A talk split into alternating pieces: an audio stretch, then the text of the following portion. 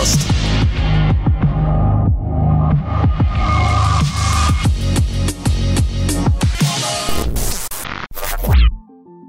Добрый вечер, дамы и господа. Почему я всегда говорю добрый вечер? Почему Надо говорить, дамы и DIY господа? уже готов. Да. 119 у DIY. Мы пишем 119 выпуск э, Завтракаста. Это такой подкаст про про DIY. Проделал. Что ж ты за сволочь-то, давай уже. Мне, кстати, Ну, тут кто, кто- кто мне говорил? Тимур мне говорил, что мы попали в категорию комедия э, на, на iTunes, да, по-моему? Или нет? Ну, Мы видишь, там каким-то образом умудрились там как-то засветиться в катего- категории комедии. Я не Ну, то есть при- мы, мы, мы почти догнали э, тот подкаст от «Комсомольской правды» 2008 года, который, который называется «Анекдоты», но он слишком популярен. Серьезно, он слишком популярен для нас. Вот, э, и поэтому, ну, раз уж мы попали в комедию, то пришло время не смешно шутить. Я тут видел э, картинку с э, э, котиком, может, видели такой ми- мимас, короче, лежит котик, такой грустный, грустный, хмурый, хмурый, написано «Голодный». А на другой картинке кот такой за жирный, лоснящийся, как красивый, написано «Бахнув пельменев». Вот у нас сегодня примерно такой выпуск «Бахнув пельменев». Все, короче, Но такие лось- на этой лоснящиеся, да? Да, на этой неделе вышла замечательная игра, поэтому мы, мы давайте мы добавим, э, ну, для тех, кто понимает, для тех, кто знает, о чем идет речь, «Бахнув пельменев». Мейсон! Говори, где сметана, Мейсон? Где сметана? Ты не стал бы есть пельмени без нее.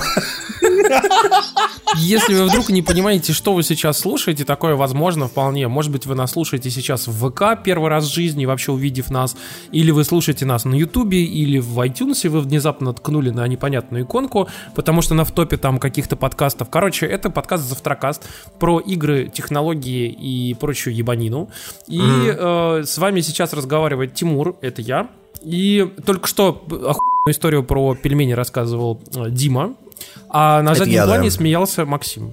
Вот. Да, да. У Если- меня просто роль закадрового смеха, когда это, когда Дима шутит, я такой, как это в британских шоу, над несмешными шутками.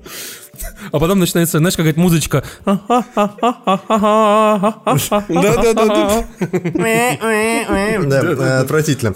Слушайте, э, я тут вспомнил, что э, мы записали еще и спешл небольшой. Вау!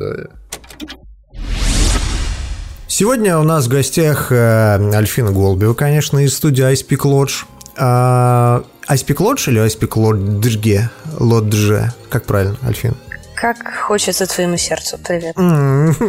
Когда я каждый раз, когда разговариваю с Альфиной, думаю, «Эй, спасибо тебе большое. Хоть, хоть кто-то хоть кто-то мне разрешил говорить, как мне хочется, а не вот этот Xbox Live, Xbox Live. Blizzard, да, ага, ага. Да, Blizzard, Blizzard, да. Слушайте, э, Альфиночка у нас тут засветилась на Игромире. Э, Тебя можно поздравить э, с дебютом. На Игромире... Пришло очень много народу, я видел, видел фотографии, да. Да, на Игромире я действительно была впервые, так что вполне можно поздравить. Так, а тебе там таблички, таблички носили, типа покажи сиськи, там вот это все. А почему, почему для того, чтобы попросить показать сиськи, нужна табличка? Ну, потому что на Игромире все так делают. Я видел чувака с табличкой э, «Орда сосед», как обычно. Да, я этого чувака тоже видела, кстати. У него Отличный чувак, кстати. Сосредоточенное лицо было. А ты была на стенде издательства какого-то, да? Да, я была... Стенд это на самом деле громкое название на такой лавочке. Э, Издательство Бомбора, которое является тайным названием э, отдела нонфикшена издательства Эксмо. А, серьезно? Так, а скажи нам, пожалуйста, мы, мы, собственно, я так аккуратно для наших слушателей, кто не понимает, в чем прикол, а, я поясню и заодно спрошу. Дело в том, что мы очень много говорили про книгу Blood, Sweat and Pixels Джейсона Шрайера. Собственно, Джейсон Шрайер тоже был гостем нашего подкаста, где рассказывал. И а, у него случился перевод довольно плохой у этой книжки. И, соответственно, а, под давлением общественности издательство Эксмо, насколько я понимаю, обратилось к тебе, чтобы ты могла а, переделать этот перевод, и было выпущено новое издание книги с твоим переводом.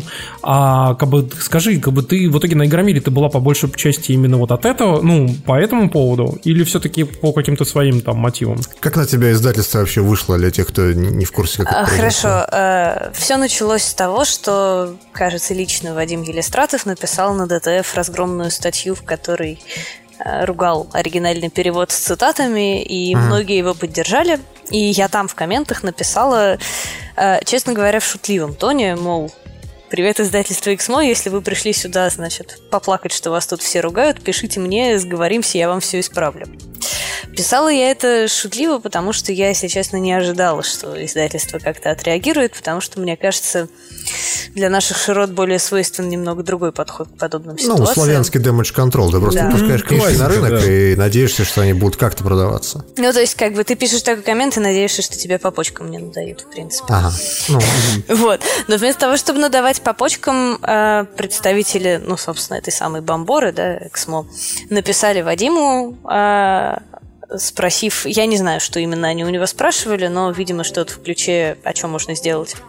А Вадим связал их со мной, потому что он видел мой коммент, и дальше мы очень быстро, то есть я написал, ну, разгромная статья вышла, и буквально на следующий день мы уже вели с Эксмо переговоры, собственно, о том, что делать с книжкой. Изначально мы договорились о том, что я ее просто отредактирую, то есть, как я понимаю, изначально предполагалось, э, что я э, пройдусь по ней и поправлю условные фактические ошибки, непривычные для индустрии какие-нибудь ну и транслитерации. термины да? там какие-нибудь. Да, да, да, типа. термины и Ну-ну. так далее.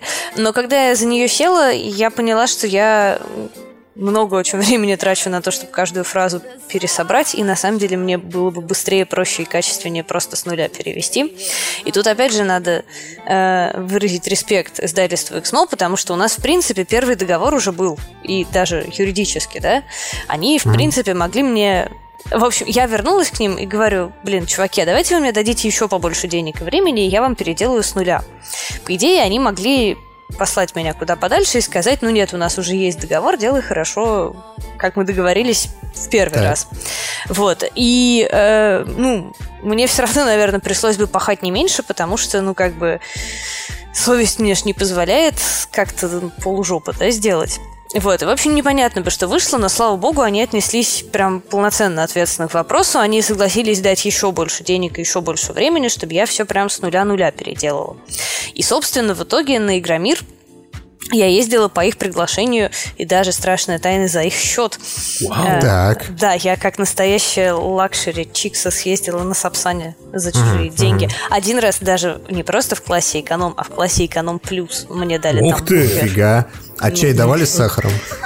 В стаканниках, естественно, медных. Да, конечно, в подстаканниках. Нет, в пластиковых стаканчиках. В классе эконом плюс дают бургер, яблоко в пакетике и стакан чая или кофе. Я просто представил себе киберпанк от РЖД. Это такой пластиковый подстаканник. Да. Вот, и я, соответственно, приехала на Игромир вроде как поработать, но такой, скажем, да, некоторые... То есть я, например, за Игромир я не просила и не получала гонорара, да, еще за то, чтобы туда приехать и работать, но наградой мне была возможность, собственно, потусить на Игромире, что меня вполне устраивает, потому что он классный. А что ты делала на Громире? Ты Просто книжки подписывала или там стояла у них на стенде и ты говорила, купите мой перевод, пожалуйста. Я могла бы, я с удовольствием на самом деле поделала бы и второе, э, но вот незадача. В том же зале, где находилась я, э, проводил какую-то то ли презентацию, то ли конференцию рэпер LJ. э, Ой, о боже мой. И у него, в отличие от меня, был микрофон. Вот, поэтому я в основном жестами из немого кино все-таки общалась с людьми, потому что, ну, вы, вы-то уж точно представляете, как громко на таких выставках. А, там без микрофона особо не повыступаешь. Так что я и- изливала свои эмоции вот на, на, на книжки людям, так сказать. У меня такой вопрос к тебе, а, который меня давно гложет, как человека, который занимается не литературным, а синхронным переводом. Время от времени приходится там дублировать а, какие-то пресс-конференции. Вообще, как ты думаешь, вот ты сейчас работаешь в геймдеве, смогла ли бы ты протянуть от доширака к дошираку на гонорары за переводы? Вот теперь, обладая опытом. Слушайте, мне стало теперь... Мне теперь стало интересно, сколько же составляет гонорар за перевод книжки целиком. Ну так, если не секрет. Или у тебя там это... Ну, д- определенные порядки хотя бы. Я Да. не подписывала официальный NDA, но мне кажется, что все-таки неправильно об этом. вслух Сколько говорить. картриджей свеча можно купить на перевод книжки? А сколько стоит картридж свеча? Ну, Четыре тысячи. допустим, четыре с половиной штуки, да. Четыре, допустим. Округлить. Давай, чтобы округлить, будет пять тысяч, вот так. Полтора картриджа? Два? Десять? Половину. Ты все равно заставляешь Альфину сказать то, чего она не хочет Ну, скажем говорить. так, э, все-таки больше двух. Больше двух картриджей. Все, Больше двух картриджей, да. Все просто, да. Это, То есть это знаешь, порядок- как на той картинке в дошираках. Сколько дошираков можно Да, купить, да, по да. питерским ценам? По Вот- моему вот опыту, э, в принципе, прожить на деньги с переводов можно, ну, книг. Э, Если ты не очень пафосный, ну и это, скажем так, это умеренно тяжелая работа, в смысле тебе придется так ну, по- попахивать, да, чтобы попахивать, хорошо сказала, чтобы жить хорошо на переводы книг. А еще тебе, э, наверное, не всегда могут гарантировать полную загрузку, в смысле. Ну, вот, Ну, сегодня э, есть работа, завтра ее нет. да, да, да. В смысле, я, пере- я довольно быстро перевела от пиксели. Сколько заняло по времени примерно? Э, я не помню точно, но от 20 дней до месяца я работала с книжкой. Это быстро. Вот, и Ну, то есть потом это еще- перевод полностью, вот прям вот ты, Да. ты не брала никакой подсрочник, ты просто брала английский текст, отбрасывала вот этот вот плохой перевод э, Эксмо, который был в первом издании, просто не смотрела на него, а просто вот переводила прямо с нуля. Именно так, да, да. В- занял месяц. Ну да, да, чуть поменьше, по-моему, но потом там я еще сама вычитывала. Вот, но а потом я его сдала, и еще там месяц книжку готовили к печати, потом ее там возили и так далее. Вот, и как бы в это время у меня работы не было.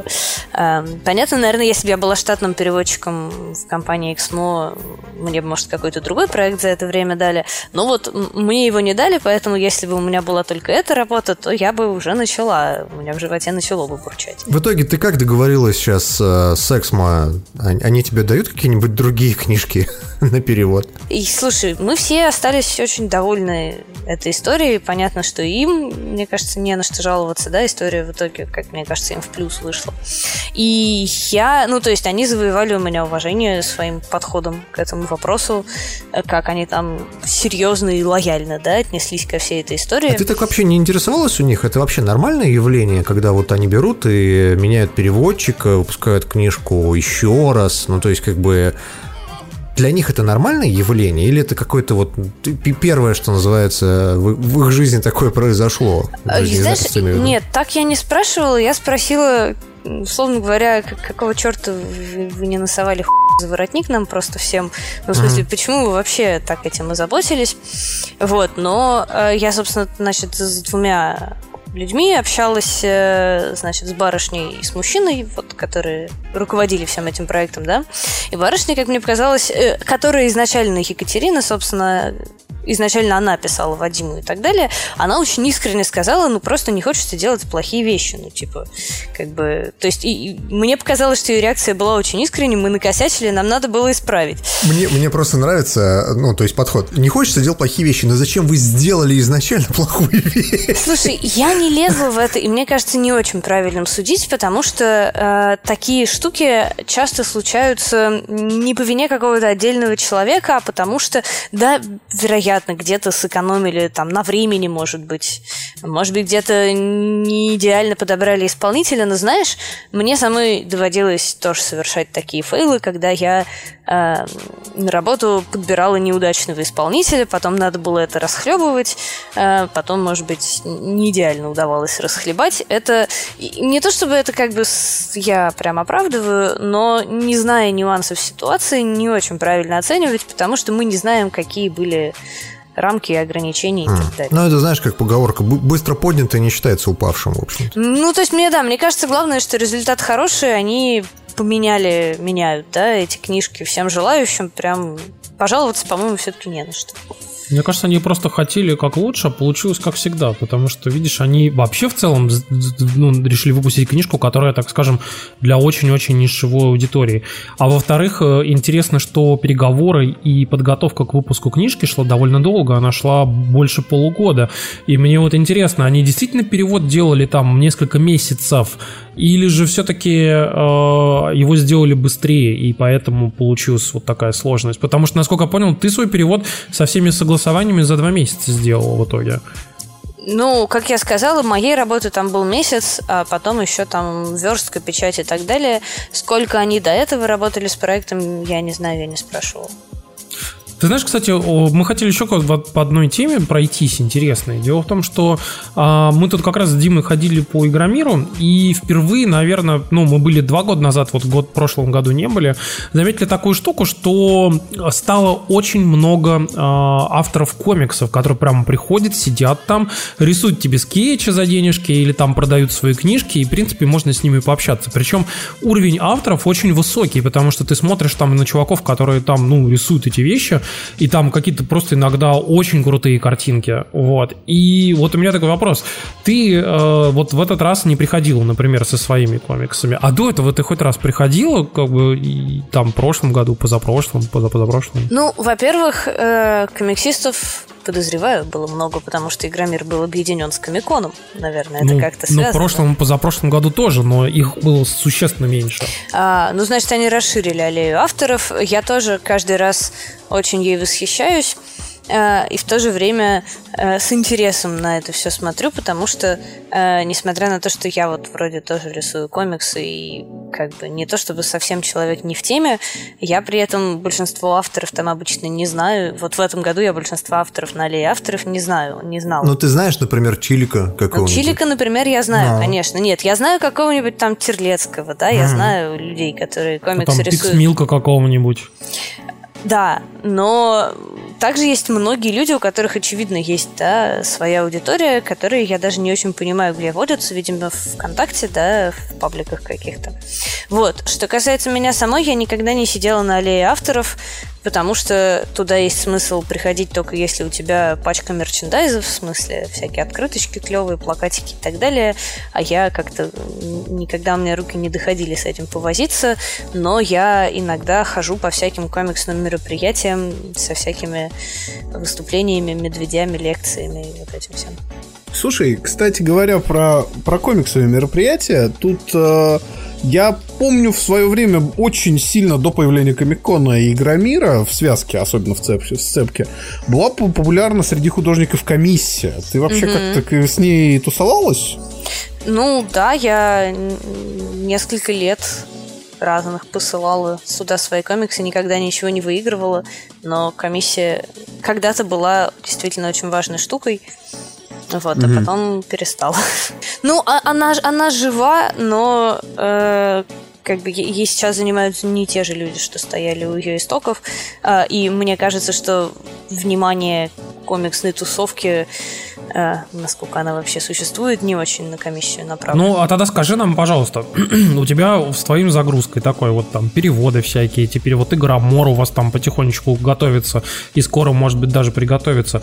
У тебя вообще на, на комикс-то время остается, ну так, для себя прессовать или какие-то проекты общественные делать, чтобы кроме Марио мира что-то выпустить там в обозримом будущем? У меня действительно не очень много времени, но на самом деле я тут упала и завела себе склерозник, в смысле туду-лист, и мне mm-hmm. сразу стало жить намного легче, а, потому что, с другой стороны, а, когда вещи разнообразные в жизни происходят, а это же, ну, Лучший отдых – это смена деятельности. Это очень банально, но это правда.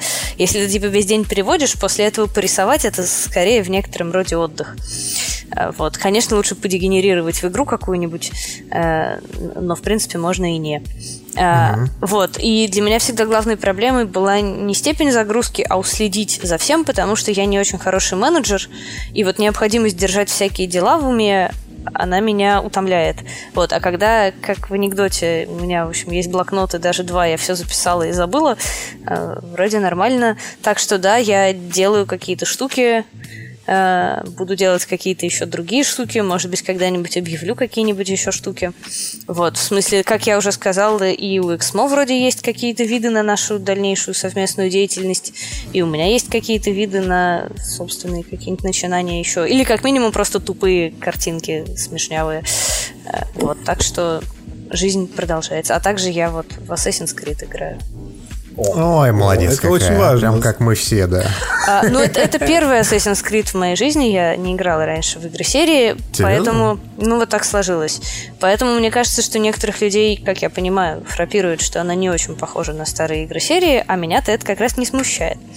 Вот. И мне, на самом деле, на удивление нравится даже больше, чем я ожидала, потому что для игры с открытым миром типа, значит, Ведьмака и Скайрима и так далее, возможность ползать по горам — это просто дар богов. В Да. смысле, во всех этих играх мы всегда пытаемся ползать по горам, но во Видишь, всех... что домик на горе? Ты хочешь добраться до него? Видишь того Зевса? Да-да. В общем, э, и на самом деле, то есть это вроде бы не очень радикально отличает эту игру от других подобных, но на самом деле по ощущениям отличает очень сильно. Тебя не раздражает э, озвучка? Это Я сегодня читал, сегодня читал целый, целый тред, в котором люди говорили, что озвучка говно, невозможно слушать, этот английский с акцентом, фу-фу-фу, поэтому я переключил на русский. Я, знаешь, так фейспалм в этот момент, просто потому что это невозможно. А, ну, если ты читал тред, то ты видел, что я как раз топлю за то, что мне все нравится. Ну, то есть а, я понимаю, почему кого-то смущает. Действительно, есть что-то такое немножко клюквенное, да, в том, что у нас, значит, все итальянцы будут говорить вот так. Ну, в смысле, э, в Ну. этом есть такая карикатуризация. Но, блин, Assassin's Creed всегда было, насколько я понимаю, серии про карикатуризацию. Немножко странно вдруг выкатывать к ней эту предъяву. Просто эту, эту изначальную историю поднял э, Дэн Вавра, который... э, Мгм, я видела, да, эту переписку. Да, и он об этом сказал, что типа вот в нашей-то игре, в нашей-то игре, которая происходит в Чехии, если что, у нас все на чешском разговаривают, поэтому у нас Индржих зовут Генри, да, ага. Ну, а там, кстати, на выбор три, три, три, о, две озвучки, и обе вообще не исторические, потому что там в одной игре идет английская озвучка, ну, что просто бред, да? А в другой игре, иде- ну, в другой, другой вариант, это у тебя немецкая озвучка, что тоже не до конца правильно, потому что только часть говорила на немецком, и явно не на современном немецком. В этом плане, кстати, в Ассасине прикольно, потому что там, во-первых, э, песни, которые поют э, моряки, вот эти сишанти, я слушаю сейчас саундтрек, который вышел на Юбилаут, и оказывается, он адаптирован на древнегреческий, они поют на древнегреческом. А мне казалось на обычном греческом. Нет, они поют на древнегреческом. То есть там в титрах отдельно указан чувак, лингвист, который это адаптировал. Это очень интересно с учетом того, что, насколько я знаю, нету консенсуса насчет того, как древнегреческий звучал, как и с латынью. То есть в какой-то мере мы представляем себе его звучание, но вообще-то не идеально. Ну, это как коптский, в общем-то, и язык египтян, классика. Ну, то есть, если бы Ubisoft выпустили целую игру с озвучкой, в смысле, игру масштаба, да, Ассасина с озвучкой на древнегреческом, это, конечно, было бы достойно овации и было бы очень круто и безумно. Но мы же все понимаем, почему они этого не делают. Потому что они потеряли огромное количество аудитории таким образом. А, Поэтому понятно, что они будут более популистские решения искать. И в решении э, сделать так, чтобы все говорили с акцентом, напоминая тебе, да, что кстати, они не американцы, кстати, они греки. Вы помните, Греки, что они греки? Они все еще греки. да. Нет, они греки, они говорят на греческом, на греческом они тут говорят. Вот. Ну, короче, это ну, немножко забавно, но мне вот никак не резало ухо, и пока я не пришла... Ну, у меня так часто бывает, меня ничего не смущает, а потом я прихожу в Твиттер и узнаю, что, оказывается, там совершался смертный Ты в уши долбишься. Мне в этом плане нравятся всегда истории с айфонами, знаешь, то есть выходит какой-нибудь новый айфон, и люди такие, оказывается, он полное говно. Ну да, и так каждый год, 10 лет подряд Ты, уже, ты да. сидишь, смотришь какую-нибудь презентацию, тебе все нравится, потом приходишь в Твиттер узнать, почему эта вещь полное говно. Вот, это каждый раз происходит. Кстати, по поводу говна, как тебе вообще игромир? Перешел как просто, Да, мастер, мастер подводки просто. Вот я как раз хотела сама вернуться к Игромиру и сказать, что когда я с него приехала, я тоже прочитала в Твиттере, что он уже сдулся, что стендов мало, что как-то настроение не то, что было пару лет назад и Индустрия вообще. во мгле, да. А мне так понравилось. Ну, то есть, я, я до этого была на фестивалях поменьше, на питерском Старконе, например, и на фестивалях побольше, на Gamescom, например. И мне кажется, что Игромир очень ровненько встает в нишу между ними, и на самом деле, ну, то есть, хуже Gamescom заметно, хуже Gamescom, он только, да простят меня слушатели, качеством мерчендайза, который, то есть, я очень люблю всякие мерчендайз, и я так пришла с кошельком, надеясь хорошо потратиться, накупить себе футболочек там и прочих глупостей, а все какое-то очень очевидно пиратское с Алиэкспресса, и как-то у меня даже я ничего не купила себе.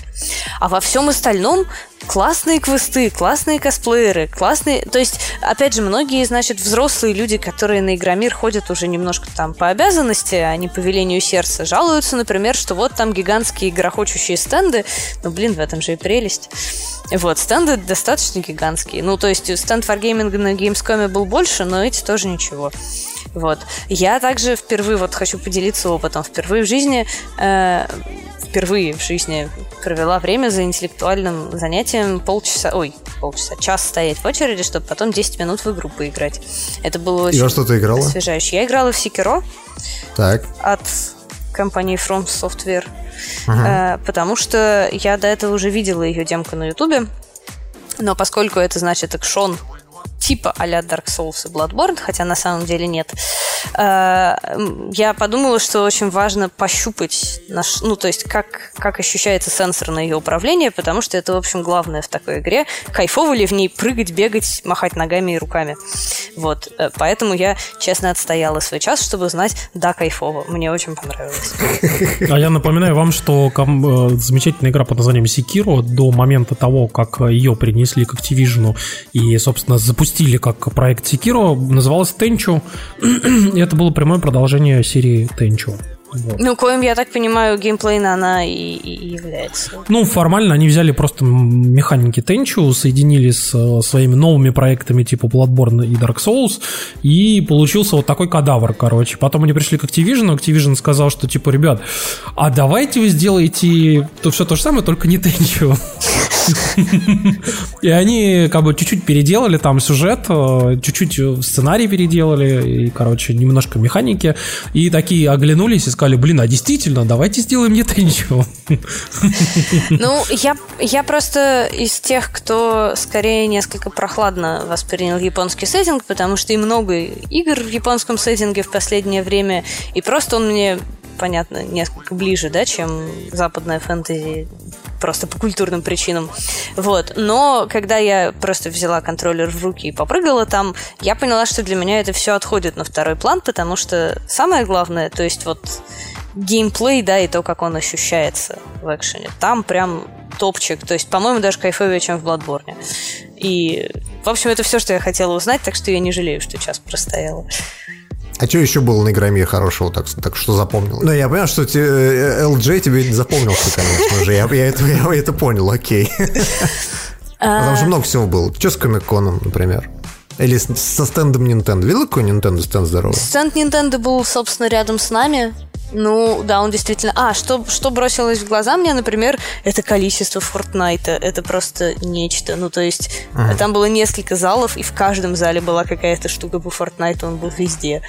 А, Культурный феномен. Не без того. Вот. э, ну, наверное, мне бросилось в глаза количество детей, в смысле детей-детей, которые там, знаешь, типа э, такой вот, вот мне по пояс ребенок подходит к э, барышне-косплееру, косплеерши, я не знаю. Я, я забыла, как, как нельзя называть. Косплеер. Короче, к прекрасной барышне подходит, значит, такое ди- дитя, хватает ее, дотягиваясь ей едва до задницы, а рядом прыгает папа в такой же футболочке, как у него, и фоткает, и это прям так миленько. Ну, в смысле, прям смотришь и думаешь, ух ты, этим людям, наверное, есть о чем поговорить между собой. Прикольно.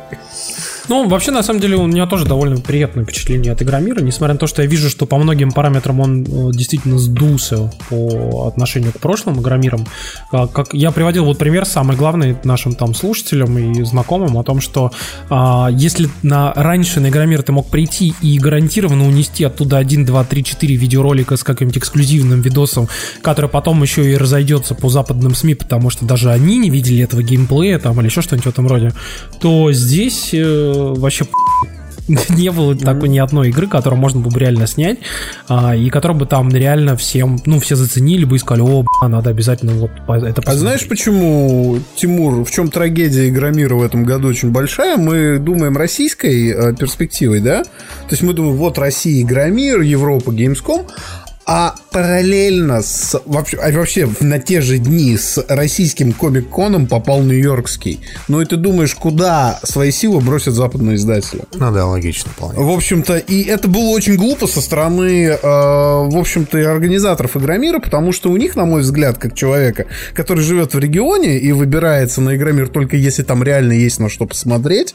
Как помните, мы ездили на Игромир, когда вот реально э, Next Gen можно было пощупать за закрытыми дверями, посмотреть на Killzone Shadowfall и поиграть в него.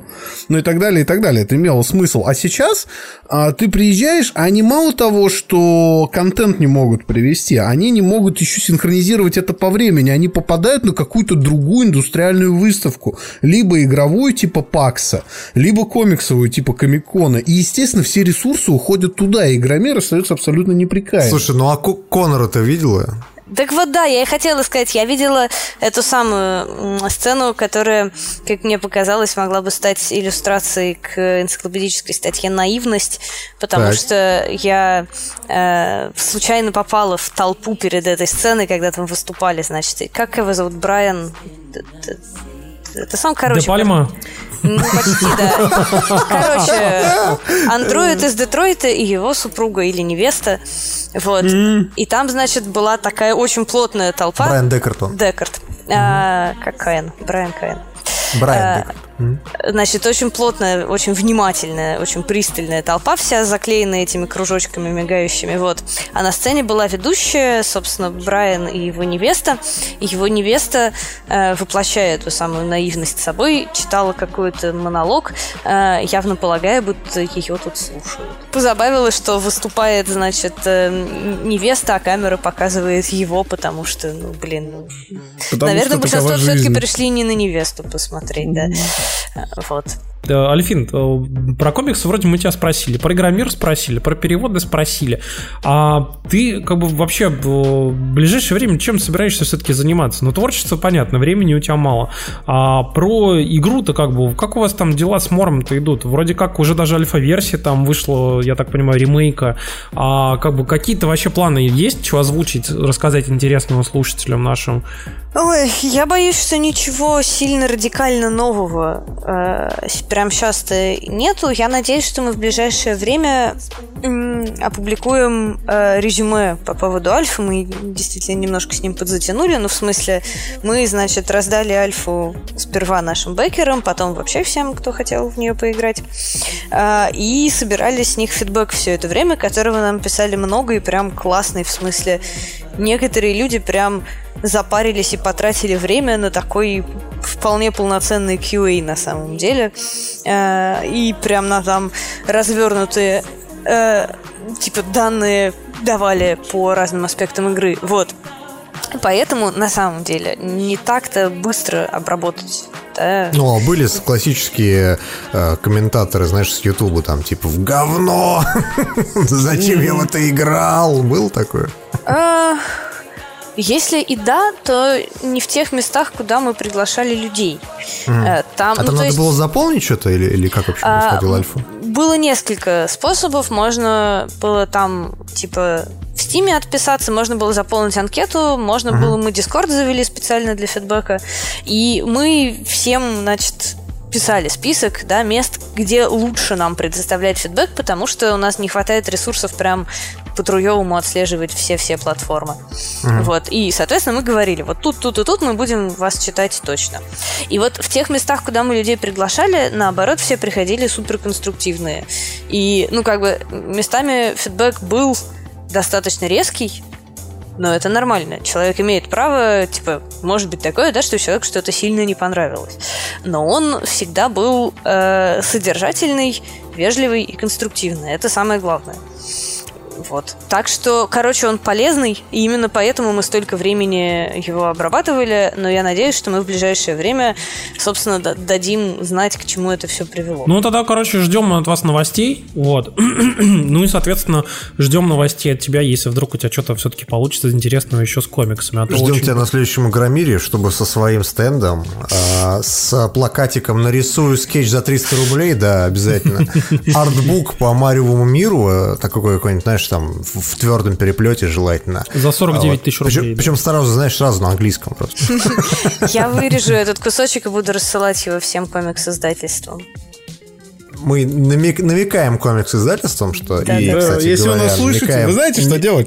Немного намекаем а, создателям Игромира. Чуваки, ну, супер. come on. Спасибо, что позвали. Мне на самом деле хотелось поделиться эмоциями от Игромира, потому что это, ну, это клево.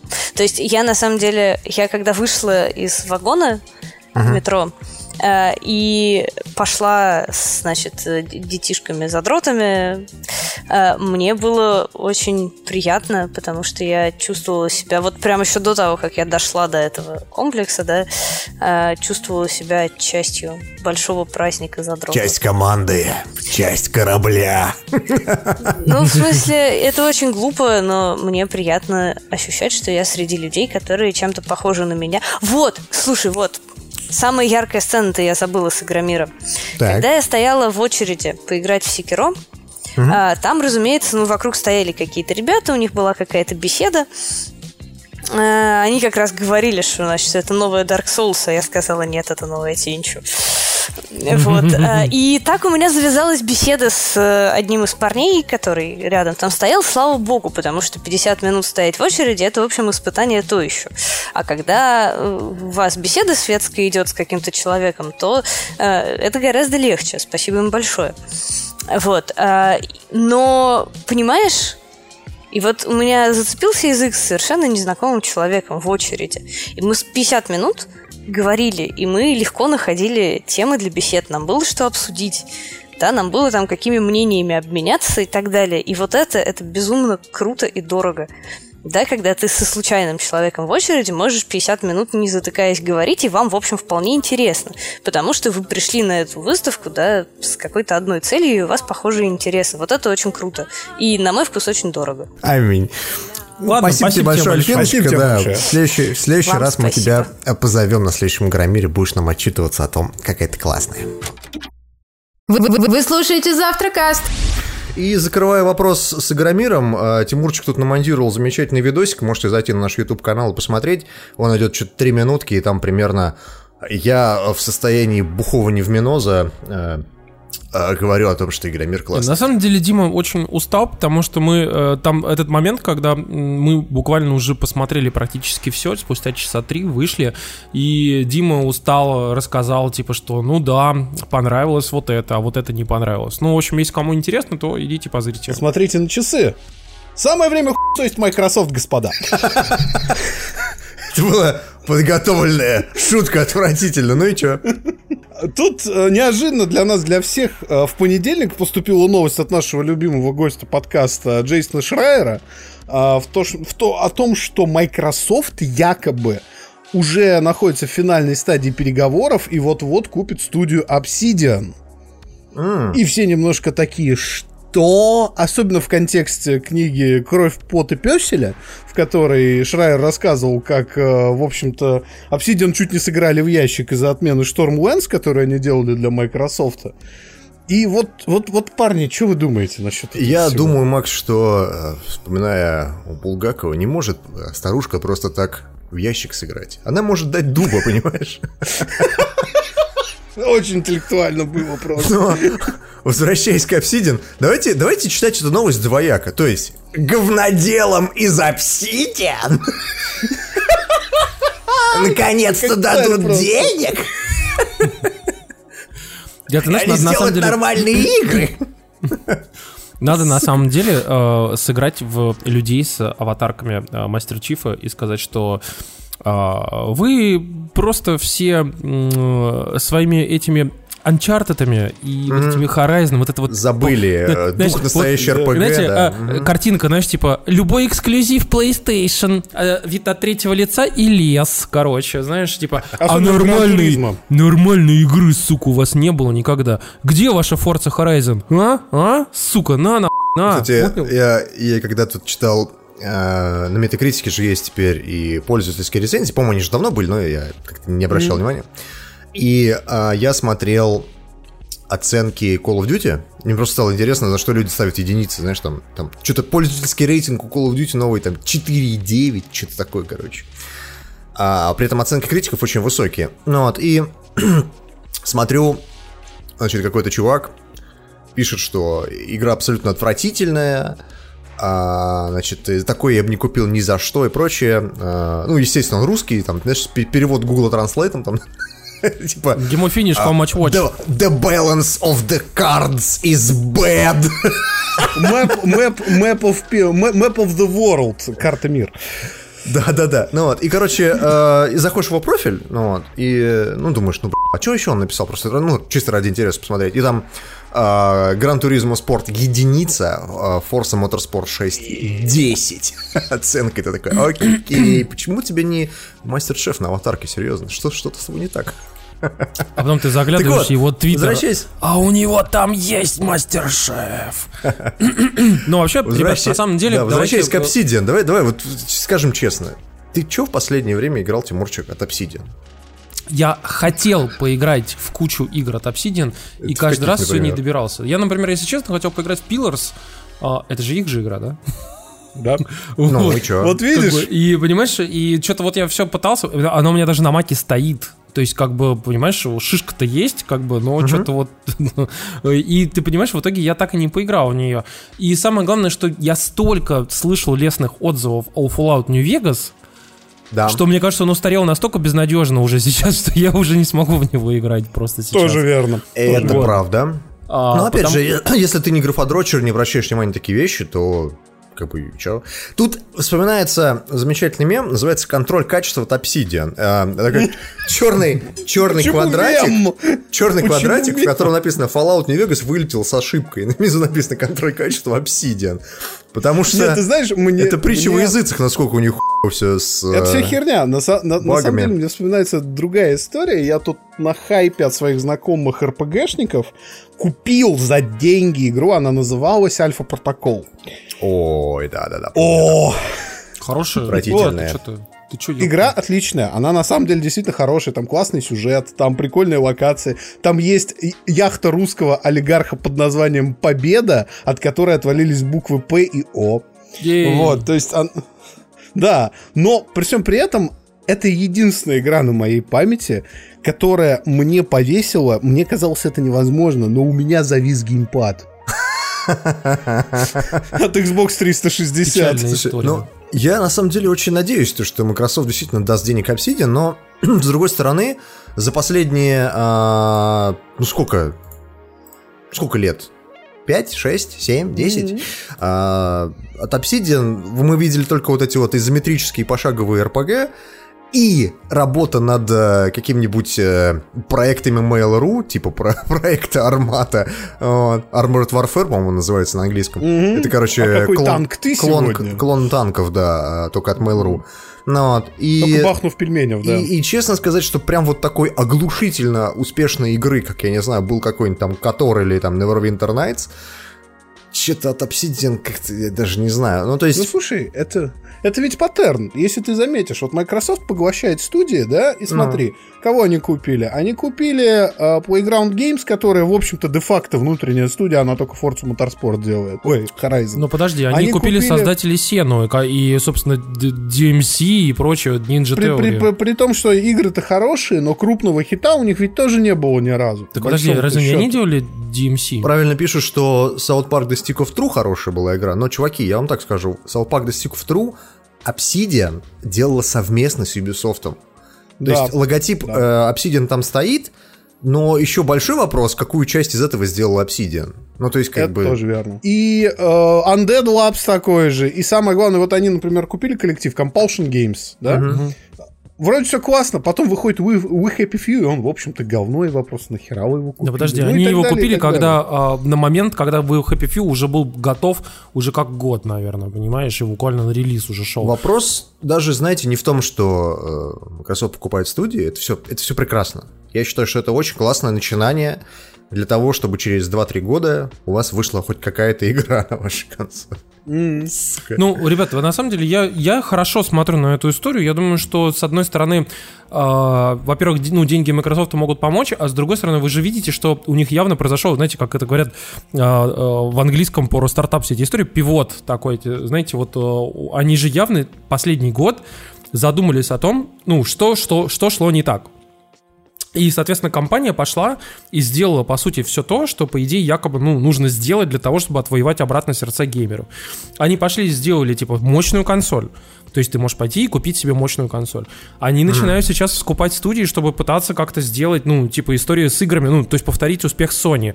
Как Sony, типа, делает игры, ну, давайте и мы попробуем сделать игры, хотя Ну бы, да, ну да. если у нас нету классных студий, которые мы там пестовали в течение последних там 10-15 лет, окей, хорошо, давайте купим пи***тые студии, как бы, ну, деньги есть. Ну и третье, наверное, конечно, это то, что они вводят вот этот, ну, сер- сервисы всякие необычные, типа Game Pass а, как бы, и вполне возможно, что он вы- выстрелит. Я не удивлюсь, если в итоге PlayStation, ну, они же уже пошли, чтобы его. По сути, как бы PlayStation Now уже вы же видели, да, они запустили в итоге историю с э, загрузкой игр. То есть PlayStation Now а, в виде подписки в итоге постепенно превращается в Game Pass. Пока в экспериментальном виде, но в итоге просто это станет Game Pass плюс стриминг. Точно так же, как Microsoft сейчас экспериментирует со стримингом, чтобы Game Pass тоже в итоге сделать а, аренду игр плюс стриминг тоже. То есть они унифицируют ну, все свои сервисы. Ты знаешь, мне кажется, история развивается по спирали. То есть, условно, и сейчас Microsoft возьмется за ум, ну, то есть покупка Obsidian это хорошая штука на самом деле, а, то возможно, что следующий Xbox, там, Xbox 2 или какой-нибудь, даже будет не самой, не самой плохой консолью, то есть не провальной. Э, На самом деле, э, вся история с Microsoft, она э, хороша тем, что народ наконец-то, им понадобилось на это почти там 4 года, но тем не менее, наконец-то до них дошло, что они что-то делают не так. Вот они сейчас осознали этот вопрос. Это вопрос, знаешь, это когда, как говорят, осознание того, что у тебя есть проблема, первый шаг к ее решению. Вот серьезно. Слушай, ну, и нормальное вот бизнес-решение. Это, это да, это хорошее бизнес-решение. То есть мы через 2-3 года, когда там Obsidian а, на деньги Microsoft допилит что-то, и это, возможно, получится неплохо, а возможно, не очень.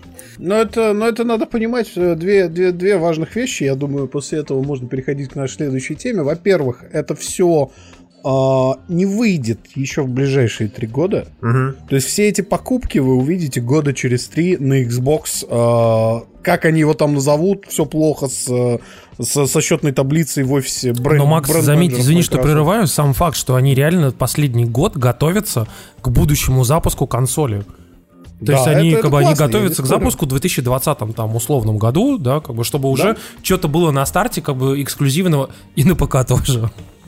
Я согласен. А второй момент э, это то, что при, всей, при всей моей любви к некоторым играм Obsidian, типа Tyranny и New Vegas, из Obsidian очень много людей ушло, которые делали эти игры. Ушел Крис Авилон, Мгм. э, ушли некоторые другие нарративные дизайнеры. И, в общем-то, Авилон, который... Мы, Делают Dying Light обсуждали в 2, подкасте. Да, он же выложил вообще, в принципе, все грязное белье Obsidian на RPG-кодексе вроде. И Microsoft, наверное, хорошо, что купили, потому что иначе бы, может, студия действительно дала бы просто дубу при таком менеджменте. Так что посмотрим, как это все обернется. Верим в лучшее. К следующей нашей теме. э, на этой неделе вышла игра, которая нам досталась бесплатно. В кои-то веки Ух ты, такое бывает! гуляем. Я, я честно вам скажу, если бы она не досталась нам бесплатно, хер бы я ее купил. Вот, вот серьезно. Да, Если только по Я скидке. ее хотел купить. Ну, ты у нас поехавший. Если только по скидончику и там, не знаю, там с э, огромной, огромной натяжкой того, что это вообще, в Подожди, принципе, я надо. правильно понимаю, что ты сейчас подводишь к тому, что игра полная хуйта, и ты ее никому не советуешь? Я Нет, просто Димку там Нет. унижают. Мы говорим, конечно же, про высший на этой неделе Call of Duty, э, Black Ops 4. И у меня смешанные впечатления от финального релиза. Во-первых, стоит сказать, что мы играли во все беты. Э, Мы играли в закрытую бету этого Blackout, это который режим королевской битвы. Мы играли в закрытую бету с э, обычным режимом, который, как он там называется, забыл. Ну да. Обычный режим, в общем, да. Мы играли в закрытую бету, где был Search and Destroy, этот вот, который э, режим более так, тактикульно, где надо более тактикульно командой играть. Вот. И в финальной версии, э, наверное, я могу сказать, единственное отличие, то, что подтянули графон в королевской битве. Вот. Причем, ну, не могу сказать, что прям сильно существенно, но это видно. То есть в бете было не так сильно все. Не так красиво. Вот. Мы с Максимкой поиграли на стриме, на нашем ютубе есть запись этого э, двухчасового унижения меня, потому что дети меня Потому что меня не было, Это пацаны. все дети меня убивают. Они, Ну, они меняли и врали на меня. да. И в итоге матч заканчивается. Максим КТД там 1.6. Тимурка, если бы играл КТД, был бы 1.6. И Димка такой КТД 0.03. 003, да, 00. В общем, Что ты унижаешь короче, Диму? На самом деле, но- я в защиту подожди. Димы я скажу Да, следующее. ну. Вот прямо сразу прерву. Дело в том, что Дима играет на расстоянии полутора метров от 65-дюймового телевизора. Для того, чтобы взглянуть на, на карту, а потом посмотреть на патроны, он, он, он тратит 10 секунд. Он, он, он берет из одного конца, смотрит в другой. а Бинок, вот- бинокль, бинокль достает и смотрит на другой меня- конец карты, что там Нет, нет, происходит. нет, просто у меня как бы, понимаете, э, э, через дорогу стройка, да, и э, там огромное здание, и проектор огромный проецирует на всю на эту стройку. Я такой, что там И экран Максим? у него Где?» сопоставимого размера с тем Глардескным примером, который он сейчас произносит. У него реально экран 65 дюймов на расстоянии там полутора-двух метров. Вы не представляете, там, чтобы посмотреть из одного угла угол, в другой угол, нужно 2 секунды потратить. И поэтому Димка просто не замечает этого всего. И, Дим, если ты будешь играть на Да. мониторе, я уверен, что тебя будут убивать намного меньше. Я тебе серьезно говорю. Но я играл на мониторе, Тимур, зачем ты меня унижаешь? Вот это поворот! Говно. Но мы, я хотел мы тебя поиграли... оправдать, я старался, Дима. Подожди, мы поиграли не во все э, режимы, то есть я, я так чисто э, три часа порубился немного. Вот. Но э, я могу сказать так, э, колда, вот та, та часть колды, которая, где меня унижают, мне пиздец как не нравится. Ну, то есть, наверное, логично, да? Вот. Мне внезапно очень нравится э, Blackout, это который режим королевской битвы. Да, он И- очень И классный. я даже наду- подумаю в него почаще поигрывать, надо только собрать. э, в принципе, можно и одному, конечно, но там. Зови, Дима, зови. Да, э, вдвоем или там в четвером лучше всего, это, конечно, ну, Че- В лучше играется. самое то. Да, Давай согласен. Вася подобьем. И- Давай Вася подобьем. Честно вам скажу, из всех тех игр Battle Royale, в которые мы играли, а мы играли во многое говно на наших стримах, и в PUBG, и в Fortnite, и в какие-нибудь там э, Realm Royale, и как он назывался этот от Клифа Ближинский, который закрыли в итоге. А, Radical Heights, Radical Heights. Radical Heights, да. Короче, в итоге а, каждый раз, когда э, мы играем в Battle Royale игры, я всегда думаю, какое-то говно несусветное. Ну, серьезно. Ну, то есть они сделаны плохо. В них что-то да не доделано. Единственное исключение это Fortnite. Но Fortnite мне не нравится, потому что он мультяшный. Ну, вот, ну, не, не лежит у меня к нему душа. Ничего не могу с собой поделать. Мне все кажется в нем картонным и искусственным. Это потому что... Вот.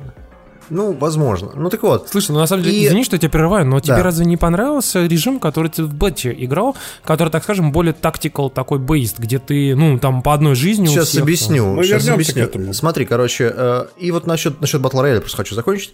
С Battle Royale, короче, история в следующем. А, он сделан хорошо, потому что конкуренты сделаны хуже. То есть, наверняка можно было придумать или там сделать э, режим гораздо интересней. Ну, то есть, я, я практически уверен, что это можно сделать. А, в Триарк не стали изобретать велосипед, они просто взяли, как бы, ну, готовые наработки от всех конкурентов и просто сделали их хорошо. Не отлично, не прям там супер-пупер прям бежать и роняя кал надо играть, а просто сделали хорошо. И на фоне И этого конкурентов хватило. этого хватает, потому что сейчас ты смотришь на какой-нибудь условный э, Twitch и смотришь, как там как они называются, э, ну, количество стримов, да, и ты смотришь, что там Call of Duty просто все, все играют в этот самый Call of Duty, по крайней мере, западные стримеры так точно. И, э, как Макс правильно написал э, у нас там в чате, что корейское говно можно похоронить, вот серьезно. Кстати, насчет, это я про PUBG, если что, Э, насчет PUBG, тут же э, они на этой неделе хорошенечко обосрались, потому что история же PUBG какая? Э, Сейчас PUBG играет просто огромное количество китайцев. Просто миллионы Да. китайцев играют в PUBG. И э, история с PUBG следующая. э, практически все китайцы, ну хорошо, ладно, не все, но большая часть китайцев, которые играют в PUBG, это читеры сраные на ПК, которые играют. И Blue Hole, компания, которая сделала PUBG, они изо всех сил борются с- дырка. с этой, с этой проблемой, да, затыкают свою э, голубую дырку, как могут. Вот. И а, они банят читеров, они что-то с ними пытаются сделать, как-то там их, ну, я не знаю, Ус- усмирить. удалить, да, усмирить и прочее. И, ну, китайцы создают новый аккаунт, а особенно если ты играешь в каком-нибудь интернет-кафе, так это вообще не проблема. То есть ты как бы игру вообще даже там не покупал, тебе насрать, ты приходишь, поиграй. Тем более, я так понимаю, что там на косметику на самом деле всем тоже поебать. Она, в отличие от Fortnite, не Да. настолько, типа, явная, не настолько бросающаяся в глаза. Это я напоминаю, напоминаю ситуацию, как была, помнишь, косметика Battlefield 1, типа, у тебя может быть серебряное оружие? Да мне поебать, сука. У меня этих батлпаков висит 100 штук, вообще не открытые, с по... И по- я так понимаю, что по БГ, в PUBG то же самое абсолютно. Тебе вообще поебать, что Ну, у тебя там что-то какая-то, какая-то сковородка, я срать вообще. Я, я- я думаю еще, что э, PUBG просто, ну, сам по себе, он э, не то что устарел, а он как бы не развивается особо. То есть они делают карты там, вместо того, чтобы, знаешь, там убрать какие-то баги, каким-то образом там что-то сделать с читерами, доделать эту сраную баллистику как-то более аркадно ее что ли сделать, не знаю. Ну, то есть можно много вещей сделать с игрой, чтобы она стала еще более популярной. Но сейчас у них проходит отток. И на этой неделе Blue Hole, конечно же, интересное решение, скажем так, сделали. Оно может быть хорошо в Корейское, контексте, скажем так. в контексте игры, но оно, мне кажется, в долгосрочной перспективе на них в отрицательную сторону повлияет, потому что они стали банить читеров, которые привязывают этот бан к Hardware ID. То есть, например, если ты читерил на публичном компьютере в Китае, а я напоминаю, что интернет-кафе в Китае очень популярно, вот, то как бы этот компьютер будет просто нахуй забанен. То есть даже если ты пришел добропорядочный чувак и типа нормальный аккаунт сделал, то все Все, ты просто не сможешь зайти в бан, э, в PUBG с этого компьютера. Ну Вот. И там уже, конечно, А если ты взял, короче, огромный- и вытащил из него планку памяти и вставил другую планку памяти? Ну, ты понимаешь, что таких людей, которые так будут делать, не так уж и много. Ну, короче, я к чему все это говорю? Потому что сейчас, мне кажется, будет отток. Отток людей из PUBG, и они сейчас пойдут в Call of Duty. Не знаю насчет китайцев, я не уверен, что китайцы будут играть в Call of Duty. Для китайцев Но- делают новый Call of Duty онлайн. Да, Tencent его делает. Это не, только причем мобильный, но и компьютерный. И там есть один из Да, сливов. да, да, да, да. Тимур тут прав. Вот. прав. И, короче, я, я к чему? Потому что я вижу, что э, колда это, наверное, следующий батл рояль, который взлетит. Ну, мне так кажется, по крайней мере. И по поводу, по скорее поводу всего. других режимов. Э, остальные режимы, ну, я практически не играл, по крайней мере, в финальной версии. Мне нравился тот режим э, в колде, который Search and Destroy, где более тактично надо играть, но, как мне правильно писали, Там с говорили, Тимой надо ходить. э, во-первых, да, надо сыграть с командой, во-вторых, это такая, знаешь, а- лайтовая замена радуги. Ну да. Ну, то есть, как Ну бы, да. тебя бомбит от радуги, пойди, пойди, да, и как бы постреляй и а, с респаунами, со всей ерундой. Вот. И а, единственное, что мне прям понравилось абсолютно безоговорочно в Call of Duty, это режим зомби. Он реально очень классный Зомби офигенная, особенно компания на Титанике. Она очень крутая. И что хорошо в режиме зомби, э, я, поскольку в него катал не очень много, но тем не менее катал в предыдущих частях, э, раньше это все-таки был режим «победи волну». Ну, то есть такой классический. Ты просто побеждаешь волны на относительно больших аренах. Здесь это больше похоже на полноценную сюжетную кампанию из Left 4 Dead, где у тебя действительно огромные локации, куча опций, куча факторов, мутаторов, каких-то модификаторов. И поэтому постоянно играется свежо. Э, К, к тому же локации просто гигантские, потому что Титаник, он еще относительно компактный, и он хорош для новичка. Я, я а мы сказать, зашли что на прям древ... гигантские, они скорее очень сильно запутанные, эти локации. Да, мы зашли на древнеримскую локацию с Димкой, то есть вторую компанию решили попробовать. Там просто мистические коридоры, как будто ты играешь в э, Doom 2016 года. То Да. есть, ну, ну, такое. Ну и, короче, зомби Да. в этот раз клевый. Там четыре карты, я видел только две, э, надо будет еще поиграть, но что-то скажу, в этот раз прям от Call of Duty только положительные впечатления. И, как ни странно, тут же история в том, что в этот раз в Call of Duty нету, нету да. сюжетки, да.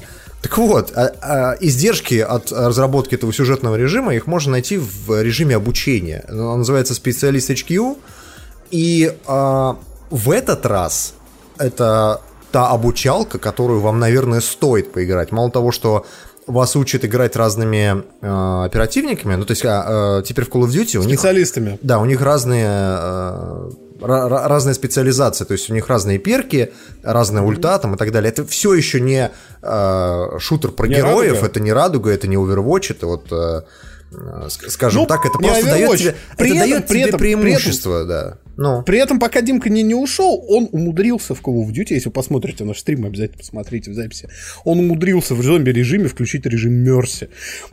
Как это у него получается просто. Слушайте, подождите, а у меня такой вопрос. А Я правильно понимаю, что вот эта история со с Specialist HQ, оно что-то типа операции в Battlefield 1? Ну, то есть, типа, как бы разрозненные, сов- маленькие, не совсем, типа, не, такие не сценарии. не совсем так. Там на самом деле просто, э, ну вот история в следующем. Тебе э, объясняют, как работают э, перки у оперативника, какие у них там, э, как у него ульта работает, то есть прям пошагово тебе объясняют. А затем ты играешь матч с ботами, и используя все эти штуки. Все, А, окей. Вот. Но в промежутке между этими э, вещами тебе показывают сюжетные ролики. И это то, что было в сюжетном режиме. То есть ты зашел в обучалку, ты думал, ну сейчас вот тебя там, не знаю, там тебе скажут, «R- нажми R2, чтобы стрелять, ну как обычно, знаешь, это бывает в играх. А здесь тебе показывают полноценный сюжет, и он довольно неплохой, ну честно сказать. То есть там происходит 2043 год, там триллиардерша, там даже показывают обложку тайма, знаешь, там типа на ней ли- лицо First э, Trilliard, женщины. да. First триллиардер, да, типа того. э, А ее случайно не зовут Елена Маск там, нет? Ти- Типа того, Нет, но вот, зов- она, она дочка Мейсона. А, ну вот, она, Точнее, она, она, типа внучка... собирает э, э- этих оперативников типа для чего-то. Я поиграл только две миссии, потому я не знаю пока для чего. Наверное, мне дальше расскажут. Ну вот, но я к тому, что, знаешь, тебе говорят, что сюжета нет, он как бы есть, просто он ну, немного подрезан, я бы так это назвал. Я бы сказал, Его слишком, подают, слишком да. подрезан, да. Слушайте, вот тут А нам вот. говорят о том, что мы типа вспомнили про операции и вспоминаются сразу операции из МВ-2 и МВ-3. Ребят, я могу вам сказать, что в МВ-2 были, конечно, дичайшие хардкорные операции. Мы их в свое время прошли на все звезды, прям вот 100%, чтобы пройти на платину. Мы проходили их с Белкиным тогда, и мы некоторые миссии перезапускали раз по 40, потому что там требовалось, тяжко э, было. типа, ну, там требовалась идеальная координация движений. Типа, забегаем, там, ты троих слева, ты троих справа, потом мы через секунду этих троих, потом ты четверых, потом вот так вот. Ну, то есть там реально было сложно, вот. И мы проходили на ветеране, на самом большом уровне сложности, и реально по очень много раз перепроходили, и это было круто. Ну, то есть вот это хардкорное перепрохождение вдвоем, это прям, это очень круто, на самом деле. Короче, давайте закончим про Call of Duty. Я просто так скажу. Если бы игра мне не досталась бесплатно, я бы вряд ли ее купил. Ну, потому что в нее надо играть все-таки, наверное, мне кажется, с друзьями. Надо идти прям целой компашкой и прям фигарить. А в этом году... Можем сегодня мои- после записи подкаста пойти. Давай, давай, в, давай. в- пошли, в пошли, этом году пошли. все мои знакомые сказали, что нет, что-то батлу мы брать не будем, ну нахер ее. Ну, то есть у меня примерно такое же впечатление от новой батлы. А, колду, ну, посмотрим, ну, давай лучше по скидону, там где-нибудь в декабре, или там давай лучше, наверное, там в феврале, ну, в общем, когда будут там скидки, там после Рождества, бла-бла. В общем, никто не хотел брать. И если бы она не досталась нам на халяву, я бы, наверное, и даже и забил бы хер на Call of Duty. Но сейчас я могу сказать, что вот поиграв, я могу сказать, что, наверное, эта игра действительно оправдывает покупку, и, и она стоит ваших денег абсолютно точно. Особенно, если вам есть с кем в нее играть. Это реально очень Короче, классно. это д- definitive version of сетевой шутан. Вот прямо Да. сейчас как бы. Поэтому, Именно. если вы Да, и, хотите... в общем-то, это, это будет по умолчанию консольный шутан до выхода Black Ops 5. То есть, как, как показывает практика, абсолютно все трейарковские Call of Duty после того, как а, Живут современный- Да, современный Infinity Ward развалился, который делали Modern Warfare, они ушли туда в EA. И В их факел как бы перехватил, да, э, да, их факел перехватила Treyarch и очень успешно, потому что в мультиплеере Black Ops 2 до сих пор до хера людей играет. На Xbox Ну, как бы вообще 360. игра спас ген. Да, на Xbox 360. То есть реально куча людей играет в каждый Black Ops, начиная с первого. Это удивительная история совершенно. Короче, возвращаясь к, к американскому вандалу, а, я посмотрел второй сезон. И а, второй сезон, он продолжает ту же историю, то есть это а, документальный сериал. Если кто не помнит, в первом сезоне э, история э, происходила в средней школе, а, в которой на парковке некий вандал э, нарисовал кучу пенисов на машинах. Ну, как бы нарисовал-нарисовал, но проблема в том, что школе пришлось тем людям, э, которые пострадали от действия этого вандала, выплачивать э, э, как это, покраску тачки там э, и, и, в общем-то, ремонт. И это встало школе в копеечку, поэтому они решили найти этого вандала, кто же такой скотина. И подумали сразу же на а, главного хулигана. И, э, но просто прикол в том, что главный хулиган этого не делал, поскольку, по его утверждению, он рисовал эти пенисы с волосиками. А тот вандал, который, который рисовал на машинах, он нарисовал голые пенисы, понимаешь, без волосиков. И головка была не очень хорошо прорисована, не так, как он это делал. Потому что в таких делах это реально важно, понимаешь, важно. Вот. Короче, сериал представляет собой, я, я бы сказал, снятый на серьезных щах, комедийный детектив. Все это снято в стиле mm-hmm. документалки, то есть два э, школьника, они там типа такой э, кружок кинем- кинематографии, они, значит, типа снимают типа документалку в стиле всех этих документалок. Так вот, э, первый сезон закончился, э, и второй сезон. Во втором сезоне они прям с места в карьер говорят, что чуваки, нас купили Netflix. И на полном, на полном серьезе говорят, что вот Netflix нам приезжали, они нам дали денег, и вот наш, типа, школьный сериал, он вышел на Netflix. Естественно, это все вранье, ну, как бы, легенда такая. И даже в титрах э, второго сезона там в, на месте режиссера имена этих школьников. И написано Netflix в сотрудничестве со школой такой-то, такой-то представляет. Я сижу, думаю, Че, блядь, серьезно? а, а это просто такой, типа, ну, пример об, обмана, да, пример обмана зрителя. А, второй сезон э, рассказывает следующее. Вот эти школьники, которые э, сняли первый сезон про эти э, пенисы на машинах, они ищут материал для новой истории. И выясняется, что в одной э, школе, которая такая с, с неким католическим уклоном, скажем так, она... Э, в ней произошла история, в которой появился некий террорист, назвать его по-другому нельзя, которого прозвали Говнодав. Потому что на одном, на, в, один, в один непрекрасный для всех окружающих день кто-то подлил э, сильного слабительного в коктейль в столовке, э, в лимонад, точнее, в столовке школьной. И э, очень много людей, скажем так, почувствовали себя нехорошо. Мистер Старк. Ты понимаешь, что, ты понимаешь, что самое в другом? Дим, я недавно видел да. э, не просто видос, типа, а реально по-настоящему пранкеры пошли и э, в, в одной из американских школ, на Лайвлике был видос, пошли и реально сделали слабительный, там же пиздец был у людей просто. Я читал эту историю, Тимур. я я видел этот скажу. видос, я просто охуел. Да. Этот видос вот именно этот видос, про который ты говоришь, это рекламная кампания этого второго сезона сериала. Я, я не шучу. Я серьезно да. говорю. Подожди, это видос и на лайвлике был, где прям где девочки, это... девочки прям обсираются, прям, да, вот, прям именно так. в столовке. Именно, прям. именно, именно я, оно, я, я, я, я тебе что могу сказать? Меня что повеселило во втором сезоне, в первом я как-то не обращал на это внимания, я что камерой тыкаю, если вы на стриме, они снимают все на мою Альфу 7. То есть да. они ходят, реально у них там Альфа 7 в клетке, они такие, типа, что, ёба, видеографы. И ты такой, сука. Короче, Netflix очень интересно все это промоутил, э, второй сезон этого сериала, потому что они сняли кучу фейковых э, видосов, они постили фоточки в Инстаграм несуществующих школьников. Все эти школьники присутствуют в этом сериале, и а, после а, того, как Vice, по-моему, написали Motherboard, короче, какой-то из этих сайтов написали, что, о господи, в наших школах происходит какой-то пиздец, вот посмотрите ролики. И только потом до них дошло, что это, в общем-то, промо-компания сериала от Netflix. Они писали статью, в котором писали, что типа Агаса, как бы мы обосрались, но не в том смысле, в котором это было на видосах, а в переносном.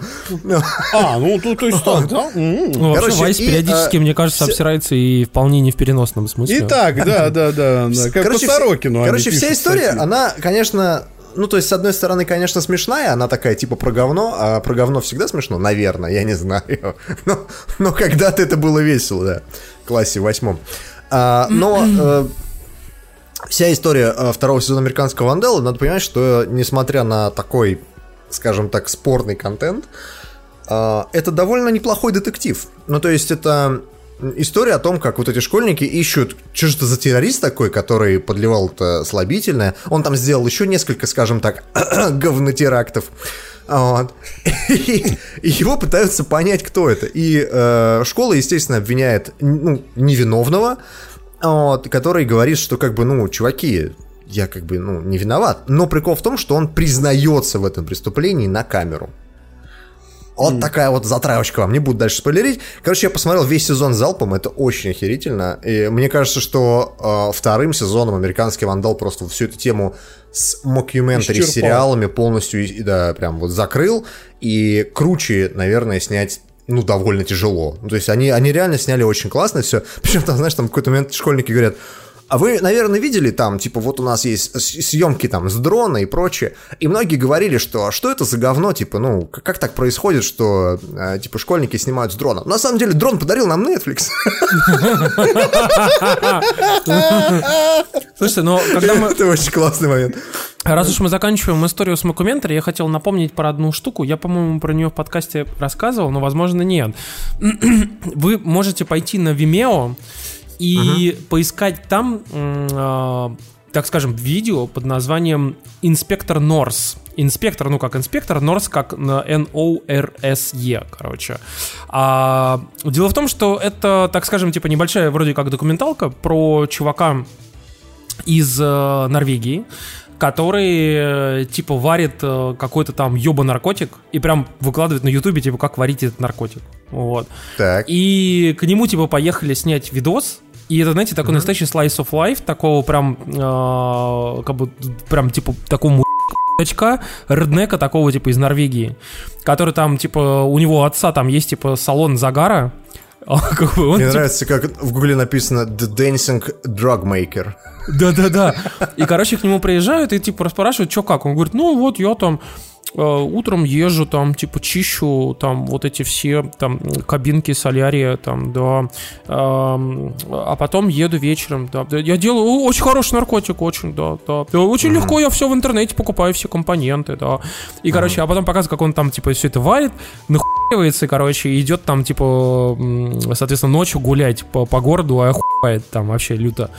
В общем, суть в том, что это, это мокюментари, естественно. А, На самом деле это... Это был мокюментари, который сделан под, э, под релиз трека «Inspector Norse» а, э, Тодда Терье, очень известного электронного музыканта. Но он настолько теплый, ламповый, и я вам прям очень-очень советую пойти его посмотреть, потому что это всего там 15 минут, но он настолько классный и настолько атмосферный, и сам по себе трек крутой, как бы, и там это вся, ну, там звучат треки из альбома, из всего, соответственно, Inspector Norse, и, соответственно, вы можете после этого, ну, послушать сам альбом и посмотреть этот э, клип, соответственно, и, как бы, посмотреть этот мокюментари. Я уверен, что вам понравится, вот. Дело в том, что на ResetEr е тут как бы хорошую тему подняли. Я уверен, что ее сейчас на DTF тоже наверняка как-то попробуют поднять и Поднимут обсудить. угу. Вот, дело в том, что э, там парень хорошую историю спрашивает о том, что вот э, он периодически возвращается к старым играм, и в отличие от старых фильмов, которые типа такие классические и очень там известные, типа там Терминатор 2, Побег из Шоушенка, который он может пересматривать там раз там в 2, 3, 4 года, он берет, возвращается к старым играм, например, там типа 90-х годов, 2000-х годов, и, и они плохо устаревают. И прям тяжело играть э, по ряду причин. И вы знаете, вот я хотел как раз тоже вас спросить, но с одно- с- ну, сначала сам сказать, например, что вы знаете, есть несколько, некоторые игры, которые действительно хорошо сохраняются. Например, я могу сказать точно, что я, пере- я очень часто возвращался там Final Fantasy Tactics, Final Fantasy 7, Xenogears, например, там, или какой-нибудь Heroes 3, например, или там Fallout 2. Вот это игры, к которым можно, блин, даже в 2018 году спокойно вернуться. Но при этом, Так. например, мы с тобой, помнишь, когда стримили недавно э, Клано Door to Phantomile или подобного рода там какие-нибудь игры там времен PlayStation 1? Да у нас какой- ретро-стрим через ну, один. вот или какой-нибудь там сифон фильтр, например. Ты вот играешь и понимаешь, что блядь, вот прям, вот прям тяжело. Я насчет клонов я не согласен, потому что Ты хочешь сказать, что графон, хорошо да, говно, но понимаешь, там работают... э, вообще, на самом деле, это ис- история по поводу ретро и вообще всей ерунды. Э, Я хотел сказать о том, что у нас существует сейчас, по сути, ну, я, я так для себя делю два вида людей, да, Э, те, которые любят игры за механики, ну, то есть им подавай вот именно игровую механику, да, им насрать там на, на самом деле на сюжет, и это последователи того культа, я не знаю, там, условно, Кармака, который говорил, что сюжет в видеоиграх нахер не нужен. Да Вот. Ну И да. они играют во всякие, там, не знаю, Assault Android кактусы, им норм, понимаешь? А, А, и второй вид людей, которым, по сути, ну, неплохо было бы, если была какая-то клевая игровая механика, но сюжет тащит там и прочее тащит. И они Дим, ты- играют... я правильно э, понимаю, что ты сейчас упоминаешь потихоньку Турбо Джедая, который, для которого главная игра конца 2018 года — это ремейк Тетриса? Я не говорю, что это плохо. Я не говорю, что Ну, это плохо. люди я, я разные, говорю, что люди разные да. ищут, да. И, э, ну, и на втором конце, да, вот этой вот шкалы, э, люди, которые любят вот именно сюжет, чтобы там история как-то подавалась, какой-то виртуальный мир, там погружение в него.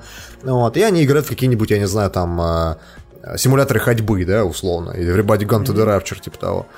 Вот. И э, вот если ты сторонник, э, скажем так, механики, да, больше, то есть ты, ты больше склоняешься к тому, что тебе нужен геймплей, то ты можешь в старые игры абсолютно спокойно играть. Тебе вообще насрать. Потому что ты на графон наплевать, на сюжет тебе насрать. Ты запускаешь какие-нибудь условно кл- клоновые, и это все еще классный платформер. То есть А потом даже ты несмотря на запускаешь то- Петьку Василия Ивановича 3. Не, ну подожди. Я, я- я бы сказал так, я бы сказал так. И мы, мы все, мы не принадлежим ни к одному, ни ко второму типу. Мы вот между этими типами туда-сюда скачем. То есть все зависит исключительно от нашего там, настроения, от нашего Ну, там... ты знаешь, Да, как, как зайдет. И... э, я тебе Да, ну... Ну, я тебе так скажу. Тут, понимаешь, ты это раскладываешь с этой теории, а на самом деле давайте так рассуждать. Иначе зайдем на проблему. Ну. У нас есть массив кинематографа. Сколько фильмов выходит в год? Да Ну, Сколько старых фильмов вы не смотрите, потому что они ссаное устаревшее говно. Вы ведь на самом деле из библиотеки 20-х, 30-х, например, от силы 10 фильмов наскребете. И так, в принципе, я, от наверное, каждого и 10 десятилетия. Слушайте, пересматриваете Вот, ли вы какие-нибудь даже А, хорошо... подожди! Вы представляете, я почувствовал, что я очень старый, потому что э, Максим сказал про библиотеку десятых, и я подумал 1910. Да, да, да, да. Я, я тебе просто Да, я, объясню. я тоже. Ах вы, ах вы, ах вы какие. А, Я подумал реально про 910-20 год, думаю, ну да, там Эйзенштейн, а, типа, да, там черно-белое кино, броненосец, классика. Броненосец да, Потемкин, там, да, да, да, да. Вот, Метрополис, есть, опять вы- же, классный Если, фильм. если вы посмотрите на какие-то на какие-то фильмы и разложите их по киноэпохам, ведь на самом деле сохранилось хорошо очень их малое количество. Многие фильмы вы смотрите просто потому, что они были поворотной точкой кинематографа, но сами по себе они по большому счету в современном смысле говно. Ну, А, я не знаю, очень многие фильмы Бергмана такие, потому что они были когда-то вызывающими и классными, но сейчас Бергмана растащили к себе все в кино. у меня есть или иначе. хороший пример э, с видеоигры. Вот есть игра, которая очень сильно повлияла на шутеры от третьего лица. Это Resident Evil 4. Я про него уже как-то в подкасте говорил, что я в него поиграл очень поздно. Я не играл в него на PlayStation 2, я поиграл в него условно там, когда вышли эти куча всяких портов и прочее. И я много, много лет его откладывал. И я поиграл в него несколько там пару, не знаю, там, десятков подкастов назад, ну, допустим, это год назад был, не помню, я поиграл в него в порте на PlayStation 4. Я могу сказать, что да, игра культовая, да, она сильно повлияла на жанр, но какое же она устарелое говно. В нее невозможно Ну, смотри. играть. Ну, то есть, Да, я закончу тебе просто скучно и прочее. Ну, Мгм. ну, Вот суть вся в том, что мне кажется, это, конечно, мое мнение, что если мы сейчас проведем серьезное исследование и посмотрим в процентном соотношении, сколько процентов старых игр сохранилось хорошо и сколько процентов старых фильмов также удачно сохранилось, мы, наверное, выйдем на похожие цифры. То есть не надо строить иллюзий, потому что, да, побег из Шоушенка был охренительный, там, список Шиндлера был охренительный, но вы навряд ли сейчас будете пересматривать влюбленного Шекспира, который номинировался, отобрал у Оскару спасение рядового Райана за музыку. То есть, ну, как бы, come on. С той же оперы. А, вот и все. Вот и все. Ты знаешь, по поводу вообще старых фильмов и игр, я могу сказать, что я недавно а, переигрывал в Макс Пейна 3. А, причем я его запустил на... 4К, да. Да, на 4К, там, знаешь, там все на максимум выкрутил. Я могу сказать, что несмотря на то, что игра вышла 6 лет назад, а по меркам видеоигр это очень давно, ну то есть это реально давно, а, то она до сих пор смотрится как э, игра, которая вышла вот, блин, буквально вчера. Особенно, когда, знаешь, у тебя там все ассеты подтянуты, у тебя все текстурки там э, на, на, на ПКшеньке в 4К отображаются идеально вообще. Она тебе, она, она играется клево, она мне подается хорошо сюжет, то есть она, она как бы как современная абсолютно игра выглядит. Она не настолько сильно устарела. Но при этом мы играли, например, в Моровинт, который мне очень сильно нравился. Я играл в него несколько лет подряд. Моровинт вышел сколько там, 18 лет назад, да? Или 17 Да. лет назад.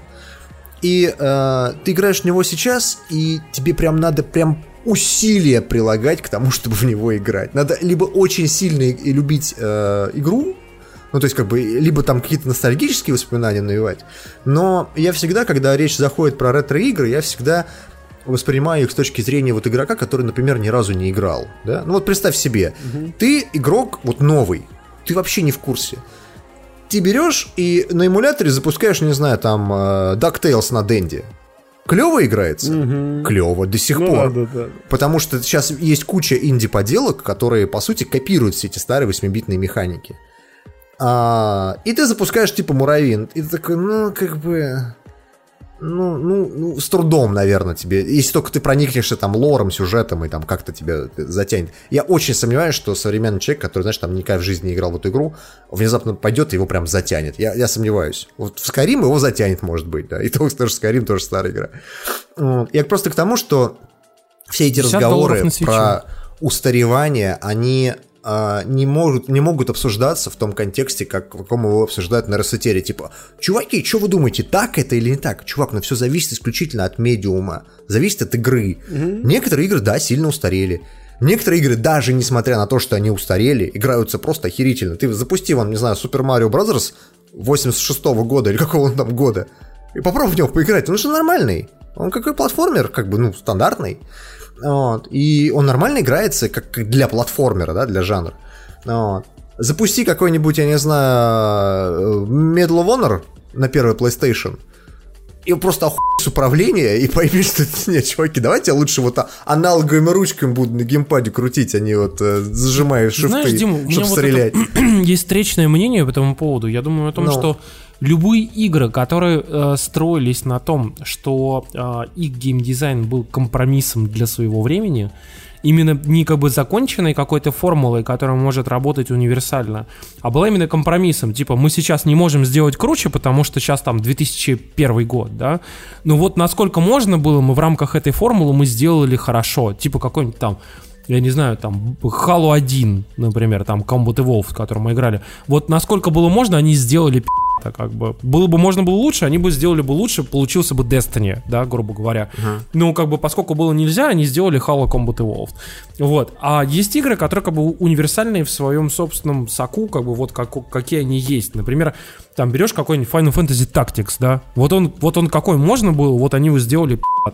Или берем более простой пример, какой-нибудь Another World, ну, ну, то есть 2D, а, разные экраны. Я просто не понимаю, к, к чему ты клонишь. Ну. Я пытаюсь сказать, ну. что как бы если игру сделали как бы максимально возможно в рамках своей формулы хорошо, уже тогда, как бы там, там в 90 каком году, и она в тот момент была а, универсально хороша, то она, в принципе, может спокойно дожить там, там 20 лет как бы и быть все равно хороша. Например, возьмем какой-нибудь там Heroes 3 Heroes no. 3 хорош сам по себе. Он хорош, потому что ничего более крутого. Ну, ты можешь графон навернуть туда, Любую да? цивилизацию, в общем-то, можно взять с тем же. И вы ты говоришь про механики. Я механики, пытаюсь сказать, да, что как бы там и механики, и сюжет, как бы, и все. Оно все само по себе органично сидит, и ты максимум, что можешь навернуть, просто графон сверху, да? Вот ну, я да, просто да, модами. Для, для стрима могу показать. Ален, Ален, Ален, покажи содержимое своего монитора, чтобы вы понимали кое-что про вечные игры. Ален, Нет, не мучи жену, просто. пожалуйста, от пути. Вот она сейчас сидит на мощном игровом ноутбуке играет в Diablo 2.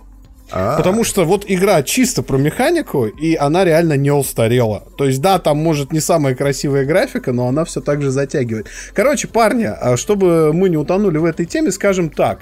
Дискуссия, конечно, прикольная, но еще раз, вот я повторю этот тезис, когда вы будете про это рассуждать в том ключе, как это предлагают рассуждать на Ресетере, подумайте, сколько говна из старых фильмов вы не видели вообще никогда. И сколько из и них устарело, так... да. Это знаешь, это да, как, сколько из них устарело. Как те вот истории на Еврогеймере, которые говорят, что, не, ну, Лавкрафт, конечно, расист, не надо его читать. пишут, что ну, игры. Nintendo в этом плане, типа, ну, хуже устаревают, потому что они мультяшные. Мультяшная графика, типа, ну, меньше устаревает. Mm. Чуваки, вы просто не помните, как сейчас выглядит Акарина. Акарина of Time. Нет, вот просто Акарина of Time. Ты посмотри, как она да, выглядит, кстати. и сможешь ли ты в нее играть сейчас. Маджора я... с маской с той же Я оперы. очень сомневаюсь. То есть, там, условно, Wind Waker выглядит хорошо, потому что он реально стилизован под мультик. Ну, а Карина of Time выглядит как говно. Макс, когда ты говоришь мажоры с маской, все время думаю, что это мажоры с маской. И я такой думаю, что за мажоры с какой маской? время действительно похуй Sony, причем даже не столько Sony, а такую прекрасную операционную систему, как BSD. Как вы помните, абсолютно все продукты, которые не являются виндой, в той или иной uh-huh. степени операционки, они являются предком, ну не предком, а потомками BSD. А это macOS, это iOS, это все, в общем-то, достаточно глубокие форки. Это, собственно, и операционная система PlayStation 4. Так. И у BSD есть особенность, она заключается в том, что чтобы эта прекрасная операционка обрабатывала Unicode, в смысле Unicode, а не Unicode. Привет, кстати, Юни. Так вот, а, там просто невероятное количество костылей. И, в общем-то, мы встречались уже с э, айфоновскими хаками, когда тебе присылали смс-ку, у тебя айфон вис нахер. Вот. И то же да. самое было с маками. Справедливости ради с андроидами было такое же. Да, потому что, опять же, это, это Linux, это, соответственно, ForkBSD. Ой, я помню, как на Siemens uh, C35 мне присылали специальную смс которая была одна, одиночная кавычка, процент English, uh, одиночная кавычка, короче. И это вешало нахуй весь да? телефон, его надо было фактор ресетать просто. Да. Это мне напоминает старый добрый комикс от Хакти, знаешь, там типа вы что, назвали сына Drop Table Students?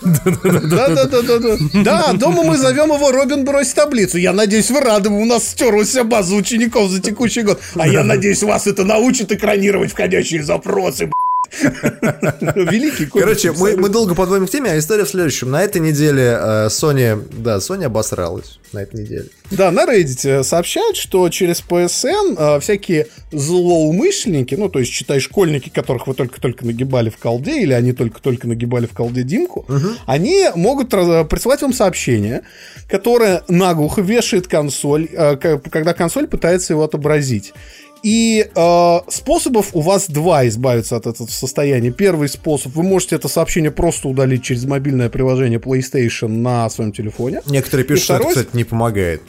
Да, и второй способ, он работает у всех. Вам надо загрузить приставку в безопасном режиме, зажав кнопку, и в безопасном режиме сделать э, реконструкцию базы данных. То есть, Rebuild database, да, базу данных. Мне нравится, как э, на Reddit выложили скриншот вот этого сообщения, которое чуваку прислали. Там написано «Хуегас». Хуя... Знак вопросика в квадратике, ну, то есть неизвестный символ, и эмодзи с сердечком. Мне вот интересно, а хуегас это что на испанском? Это игры. Уэгас. Уэгос. Лос Уэгос это игры. А, и, э, в общем, Sony пока молчит, видимо, они готовят какой-то security патч, но, опять же, это можно, можно и правильно, в общем-то, Sony попинать за то, что они ре- ре- реакцию очень медленно выдают, но, но суть в том, что, что BSD это реально вот ахиллесова пята всей этой системы, конкретно пользовательские его части, и я думаю, мы еще много раз будем про такую херню читать и на айфонах, и на андроидах, и на PlayStation, и на всех остальных устройствах, которые так или иначе обрабатывают Unicode. Короче, какой какой-то хуэгос заносит вам. Да? как бы. А, а, а может, я столько старый, что я помню такую как Ping of Dead. Это была классная штука. Так мы так, О, да, кстати. Мы так классно развлекались да. в 95 году, это было охуенно просто. Если кто не знает, то в, в, в те времена, а, если вы сидели в компьютерном клубе, потому что дома у вас не было компьютера, это было слишком дорого, а, и развлекались с приятелями игрой по мультиплееру в Кваку первую, например, то 95-я винда вешалась от э, Ping of Dead. Надо было пинг послать на соседний компьютер с определенным количеством байт, и э, винда вешалась в синий экран наглухо просто. И во время напряженного матча кто-то, знаешь, так пока никто не видит, так оглядывался по сторонам, такой сальтабнулся из кваки такой. И у соседних пидорасов за соседним, за соседним столиком просто все на летало в синий экран. Это было просто божественно. Потом Microsoft это говно запатчили. Черт. Ну вот. А, и говоря про патчи, кстати, что запатчила Sony на этой неделе, в общем-то, они разродились наконец-то, спустя очень многие годы, фишкой по смене ников PSN. То есть они выкатывают сейчас бета-тест этой опции. А первая смена ника будет бесплатной, дальше надо будет платить 5 долларов. Но это связано не с тем, что Sony хочет на вас заработать, а это но сделано с точки зрения модерации. Тем как бы тоже. Ну и с этим тоже, но это больше модерационная фича, чтобы просто, ну ты не, не менял 10 раз ник, потому что это, например, в радуге э, у людей, говорят, работает таким образом, что ты меняешь ник, и просто твой бан э, от этого уходит. А потом, а, если у вас есть какие-то проблемы с этим именем, вы всегда можете откатиться на старое абсолютно бесплатно и так далее, и так далее. Но вопрос того, что фича имплементирована достаточно криво, несмотря на то, что Sony ее предлагает, и связано это с тем, что у Sony, похоже, действительно есть гигантская проблема с Legacy базами данных из 2006 года, когда они это делали. Я думаю, даже 2005 -го. Даже 2005 потому что архитектуру делали, естественно, еще раньше. И суть вся в том, что они говорят, все игры, которые вышли после апреля 2018 года, а у них все за они с этой фичей конфликтовать не, конфликтовать не будут, все будет работать отлично. Но если вдруг у вас э, какая-то очень старая игра или какая-то игра, к которой давно не выходили патчи, подумайте 10 раз, прежде чем менять ник, потому что у нас нет никаких гарантий, что все будет работать как задумано. Я бы на месте ну. э, Sony вообще бы нахер не выкатывал эту фичу, но э, я не понимаю, насколько это прям такая большая сильная необходимость. Я те, нет, я тебе скажу, зачем они это делают. Mm. Я это моя теория, она ничем не подкреплена, но мне кажется, у них есть новая база данных, вот новая структура базы данных, которую они готовят, mm-hmm. чтобы обновить PSN к PlayStation 5. А есть старый бэкэнд, и вот новые ваши ники, они просто с айдишником в старом бэкэнде как-то склеиваются. Ребят, и вот, мы, э, мы вам напоминаем совершенно простейшую вещь. Дело в том, что в отличие от всех остальных сайтов в интернете, которые работают совершенно нормально, ваш user ID э, в PlayStation Network базируется не на вашем имейле, не на уникальном просто user ID, состоящем там из цифр там или так далее. Ну, да. Он базируется на вашем PSN-нике. Вы реально делаете PSN-ник, и это и есть ваш юзер ID, поэтому его нельзя изменить, так как это и есть ваш уникальный юзер ID это в базе данных. называется, когда систему проектировал тупой японец. Японец. Просто японец, даже не обязательно тупой. Вы знаете, почему-то в мире вообще принято говорить, что японцы какие-то все из себя такие в будущем живут и вообще очень грамотные Это пока вы с их софтом не столкнетесь. Если вы хоть раз видели японский софт, я говорю не про тот софт, который там получил какое-то распространение, там, не PSN, а вообще, в принципе, какой-то, знаешь, там, софт, который используется внутри какой-нибудь компании. С любой, да. с, люб, с, люб, с любой фотокамеры, вот с любой, Canon, Nikon, Sony, Panasonic, Fujifilm, это же все японские компании, попробуй вытащить RAW родной программой, ты охуешь тебя в 95-й год вернут, что по интерфейсу, что по функционалу в процессе. Просто мне каждый раз поражает, поражает да, японский, японский софт. Мне такое ощущение, что, знаешь, у японцев какие-то большие проблемы с программированием. А ну, то есть это странно. Дим, это же известная история. Я же тебе кучу раз рассказывал. Дело в том, что из-за того, что японцы очень сильно изолированы в а, языковым барьером, то а. по этой причине у них о, очень плохо все с комьюнити. У них все комьюнити связаны с программированием, с дизайном, с веб-дизайном, со всеми любыми другими специализированными темами завязаны исключительно на самих себя. Поэтому они варятся в своем собственном соку, и, соответственно, все, что у них в комьюнити выдумывается, в закрытом, изолированном, оно то и вылезает. Соответственно, не, просто если... мне не, не, непонятно, почему ну, то есть в других я... областях более-менее нормально. Только программирование такая прям изоляция. Нет, не, ну, не только программирование, в остальных вещах все то же самое. Просто там, бро, у них почему проблемы с веб-дизайном? 90% сайтов а, а, в интернете у японцев просто пи***ц. Ну, то есть там совсем все очень-очень плохо. Там флеш до сих была, пор очень Была же совершенно каноничная, охренительная статья от чувака, который, э, известный там швейцарский дизайнер, который делал программу IA Writer для этого, для iPad, там, iOS э, и там ага. MacBook. И, типа, он э, жил в Женеве всю жизнь, там, типа, делал там и всякие программы, там, и в том числе сделал этот IA Writer, а потом он уехал в Токио жить. И типа прожил там что-то типа лет пять. И, соответственно, он, он рассказывал просто, что он столкнулся вот с этой японской культурой, а, как раз программирования, дизайна, и сказал, что там просто жесть. Люди реально совершенно никак не погружены в комьюнити. И, соответственно, если в комьюнити за год огромное количество новых трендов, новых каких-то там дизайн-историй, каких-то новых там веяний придумывается, новых воркараундов, хаков там и всего-всего, то японцы от всего этого отрезаны. Они, потому что они просто не читают этого, они не способны это сделать, ну, потому что... Я, я не... Послушай, я не понимаю, ну ты смотри, ты э, программист, да? Допустим, ты русский, ну, к примеру. Угу. Ты программируешь на английском. Тебе примерно надо хотя бы, ну, хотя бы чуточку понимать английский, чтобы там гото return begin. хотя бы... Нет, это, Дим, Дим, Дим, что это значит? ты не ну, с той стороны смотришь. В чем, в чем не разница Очень большая, очень большая. Ну. Ты, ты реально не с той стороны смотришь, совершенно ты понимаешь, что огромное количество а, как бы потенциальных задач в программировании может решаться сотню разных решений. И, Обычно грубо... сотня задач в программировании решается Нет, Google. одна задача может решиться сотней решений. И, ну, соответственно, и э, есть решения эффективные, есть неэффективные. Причем комьюнити выдумывает все более, более, более, более эффективные решения, которые в итоге ложатся там в основу нового API, новых там типа как бы из каких-то решений, которые вложатся там типа вообще на самый низкий уровень. В итоге перепридумываются новые теги, там вообще новые языки, новые надстройки, новые версии. Японцы от всего от этого оторваны. Ну, то есть они, типа, программируют, ну, какой-то хуй, который они там выдумали, как бы, и они даже не знают, что появилось уже решение, которое в сто раз более эффективнее. Суть вся в том, что Sony, Sony сейчас сделали очень серьезную вещь, я давайте закруглю эту тему, ну. и она, кстати, логично закончит Тимурову мысль. Sony сейчас перенесли штаб-квартиру PlayStation в Калифорнию не просто так. Они вообще сейчас подумывают, свою штаб-квартиру может перенести в США, потому что реально софтом в Японии туго, и в последнее время они переключают всю работу над софтом PlayStation туда, в США. В Японии не пишут софт. И а это заметно. Я хотел последнюю вещь сказать по поводу кода. Я напоминаю вам, почему так сильно выстрелил и прям нереально круто зашел всем японцам сейчас Unreal Engine 4.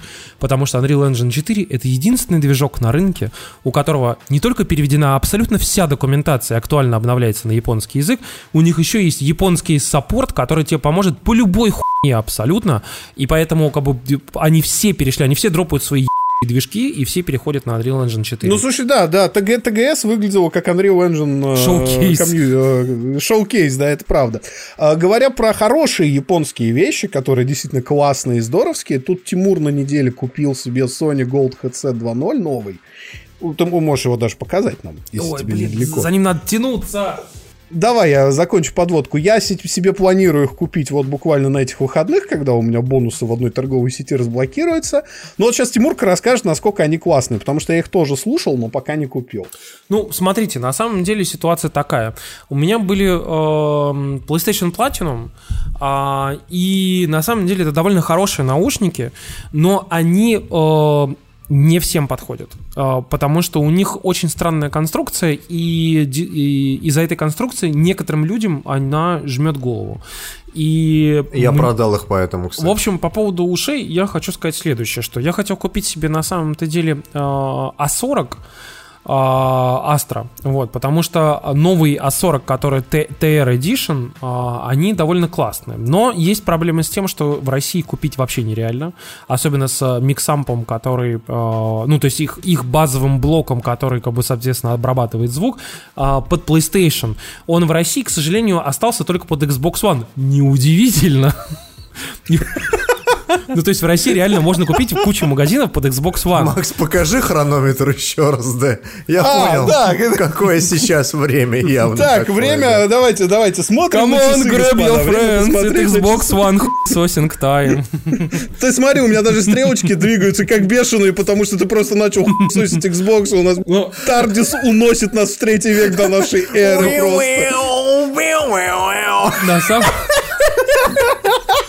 На самом деле я не хотел хуйсить Xbox, я просто хотел сказать о том, что Само на самом... вырвалось, да, я понял. Что на самом деле так получилось, по, по, по неизвестным нам обстоятельствам, что для Xbox One Mixamp и Astra есть везде.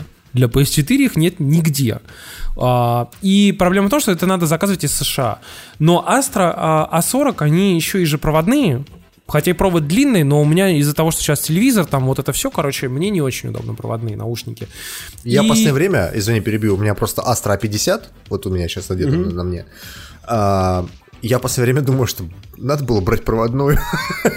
Так, так задалбывает ее заряжать, ты бы знал. Ну, я могу сказать, что... Она разряжается в самый неподходящий момент. И за два года ее использования она уже просто батарейка в ней просто, знаешь, там хватает ее не на очень на долгое время.